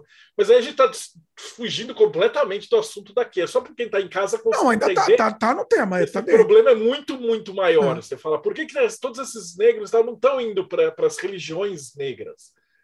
Porque uhum. esses caras, essas mulheres, essas mães solteiras, elas precisam trabalhar, elas têm que deixar as crianças em algum lugar. O governo não sustenta, o Estado não faz porra nenhuma. Aí as igrejas criaram essa. Foi minha esposa que me contou isso outro dia. Eu falei, caralho, isso é muito, isso é muito terrível. É, é, é. E aí você tem, aí o que as mulheres fazem? Elas vivem nessas comunidades, mas aí o pastor é super machista, a mulher só se fode nesse que é uma pauta feminista. Aí no caso eu também não vou falar porque não tem lugar de é. fala. Mas o que, que, acontece? Aí você tem todas as crianças sendo educadas ali na, na tal da creche, as mães que têm que depender cerebral, né? dali. A lavagem cerebral está feita, ah. você está nada. Vão procurar marido ali na, na comunidade e uns uhum. caras escrotão e, e, etc. Mas aí que tá, é assim que cresce. E é um negócio que eu também não enxergo como que a gente pode lutar contra isso. E aí o que, que acontece é que para alguém poder ir para um terreiro, o cara tem que estar tá, no mínimo bem estruturado, equilibrado, para poder ter uma graninha para poder sustentar essa, essa parada. Então, você entra aí num, num problema social e tal que, que é, é complicado. E aí, uhum. essa galera que tem a graninha, tem não sei o que lá, aí os caras são de direita. E aí, só que na internet, eles vão falar assim: como pode ser um terreiro onde um monte de gente defende esse a direita e tal? E aí, treta de novo, e racha de novo. Então, é, é muito complexo, cara. A gente Vai, é, é sem fim. Muito complicado. É. Mas é esse ponto que eu falei, acho que deveria ficar como, como uma coisa. Por que está crescendo tanto fora? Porque a igreja está fazendo o papel que o Estado não faz. É, Principalmente para cuidar das pessoas que não têm assistência. Sim. Então eles dão essa base, aí as crianças ficam lá. Essas crianças já estão fodidas. Estão per vão passar o tempo né? inteiro doutrinadas ali. E essas mães dessas comunidades vão, vão estar tá ali. E aí é obviamente que não interessa para essa comunidade de igreja evangélica que tenha um terreiro no, no, no mesmo território. Aí é uma questão de gangue. É, é. Infelizmente, né? Você me falou isso, me lembrou uma música. Recomendo que o pessoal escute da Elza Soares. É, o nome da música é Exu nas Escolas. Que ela critica exatamente isso, né? O ensino religioso e tal. Por que, que você ensina o, o, o, cristianismo e não pode ensinar, né? Então, assim, escutem a música Exu nas Escolas da Elza Soares. Aqui, vale a pena. Tá, tá, é exatamente isso que a gente está falando aqui. Uh, bom, Marcelo, sensacional, sensacional. Quer, quer, quer dar mais um, um, um fechamento aí na nossa é, conversa? A gente tocou em todo, acho que todos os pontos. Como eu falei, hoje o objetivo dessa conversa não é afundar, em, aprofundar mesmo. Inclusive, eu gostaria que a gente estivesse assistindo isso e falasse assim: ah, você falou do Ifá, você falou do voodoo e tal, não. Dá uma olhada no meu canal e vê a entrevista, vai lá, tem, tem inclusive a tag religião, religiões afro e tal e, com, e, escuta esses caras falando, porque aí eles vão aprofundar nos detalhes de cada uma dessas religiões que estão dentro de, de, de, dessa sacola que a gente está chamando aí de religiões afro. É porque é... Mas só de já ter desmistificado isso, eu acho que já valeu a conversa, cara. é, eu acho que a gente acho que conseguimos desmistificar muita coisa. O pessoal que, que já o pessoal já começa a assistir já com o preconceito na cabeça, né? Espero que a gente tenha conseguido quebrar algumas coisas assim. Uma, uma coisa que eu, eu fico bem claro, tá? Eu, eu acho muito bonito a, a iconografia, o visual das, da, das religiões afro. Eu gosto muito da, da, música, acho muito bonito. Assim, independente, vou ser sincero, independente da parte religiosa para mim, eu acho muito bonita essa parte visual. Acho muito, muito. Isso não pode se perder. Isso não pode se perder de jeito nenhum. Né? É, é, é, é... Oi, fala. Eu acho que vai continuar. Essa parte bela vai para a arte, vai, vai sempre estar. Tá Sim, exatamente. É, é, é, lindo. E eu acho que isso... a, a menos que você tire a mediunidade, você nunca vai conseguir extinguir essas, esses núcleos religiosos. Né? É. E, e, e, visualmente mesmo, eu acho que isso tinha que ser mais explorado, inclusive, pela, pela mídia mesmo, pelo, pelo, pelos criadores de conteúdo. Né? É, o, o, é tão rica essa, essa. Pode chamar de mitologia? Não. Mitologia afro. Pode, não. É que você vai chamar de mitologia cristã também. Também, lógico. Ah, não, porque quando eu coloco isso na enciclopédia, os caras ficam putaço. Não, de jeito. Mito... Assim, os santos católicos fazem parte da mitologia católica, né? Obviamente. Mitologia cristã. Sim, sim. Mas o que eu estava dizendo assim, eu acho tão bonito isso, tão é, é, visualmente interessante, tal, tão rico, né? Que eu acho que tinha que ser mais explorado, tinha que criar, que ter mais produtos, mais séries, mais sei lá, mais filmes sobre isso, né? É, HQ, tinha muito HQ nos anos 70, tinha bastante HQ sobre, sobre o assunto, e hoje, hoje é uma coisa que mingou, né? Então, assim, eu acho que tem que, tem que voltar. Acho que, que é importante. Espaço para todo Maravilha. mundo. É isso? Isso aí. Muito bom. Então, assim, o, o, os contatos do Marcelo estão aqui na descrição do vídeo aqui também o canal do Marcelo, repetindo aqui, vai lá, se aprofunda mais no assunto, tem muita entrevista legal lá sobre o tema e sobre outros temas também, mas se você quer se aprofundar especificamente do tema que a gente está conversando, vai lá que tem, tem, muito, né, Marcelo? Tem muito, muitos. Bastante. A gente faz questão de entrevistar muita gente, inclusive do mesmo assunto, vai falar de Umbanda, mas de Paz e Santo de várias vertentes diferentes. E a gente pergunta na sua vertente como é que é. E aí o cara especifica ali. Pois que é. é interessante. O é, meu, meu canal ele é pequenininho, ele é mais voltado para isso. A gente vai muito, muito no assunto, né? Mas uh, eu acho bacana de participar de canais que nem esse, que você consegue falar com um público muito maior e sobre. É... E, você, e você não sabe, Marcelo. Trazer assim, para o básico, né? A sua participação da, da outra vez foi um sucesso. Assim, o pessoal adorou muito, assim, elogiou muito, adorou. Então. E você vai voltar, hein? Vai voltar. Vamos, vamos combinar mais temas aí, né? Que, que, qual que é um tema que você gostaria, de repente, tra traz aqui, que você, que você, nem pode ter muita liberdade de falar no seu, e de repente quer trazer para cá? Que você... Cara, eu tenho que perguntar para o pessoal. Geralmente a gente fala de cabala, maçonaria, espiritualidade. Pede, pede o pessoal deixar nos comentários. Comenta gente... aqui. Pois é. Pessoal, comenta embaixo. O Marcelo Deldeb vai voltar aqui, que é incrível, é incrível. A gente aprende qual muito tema? com a participação dele. Tenho certeza que vocês gostaram também. E é isso. Queria agradecer mais uma vez. Ótimo papo, como sempre incrível. E, pessoal, lembre de dar um like aí pra gente, se inscreve no canal se ainda não é inscrito, clica no sininho de notificação, aquele papo todo. É muito importante, pessoal, é muito importante fazer isso para o YouTube entender que você gosta do conteúdo que a gente faz. E mais uma coisa assim, acho que o mais importante, espalhe esse programa, passa para frente. Vamos, vamos fazer chegar ao maior número possível de, de pessoas assim que a gente conseguir. Que é importante a gente abrir esse debate e as pessoas e, e abrir a cabeça das pessoas mesmo, né? Quebrar o preconceito. Estamos é, um grãozinho de areia aqui, mas estamos fazendo a nossa parte. Né? É isso. Valeu. Valeu, Marcelo. Brigadão mais uma vez. Valeu, pessoal, e até a próxima.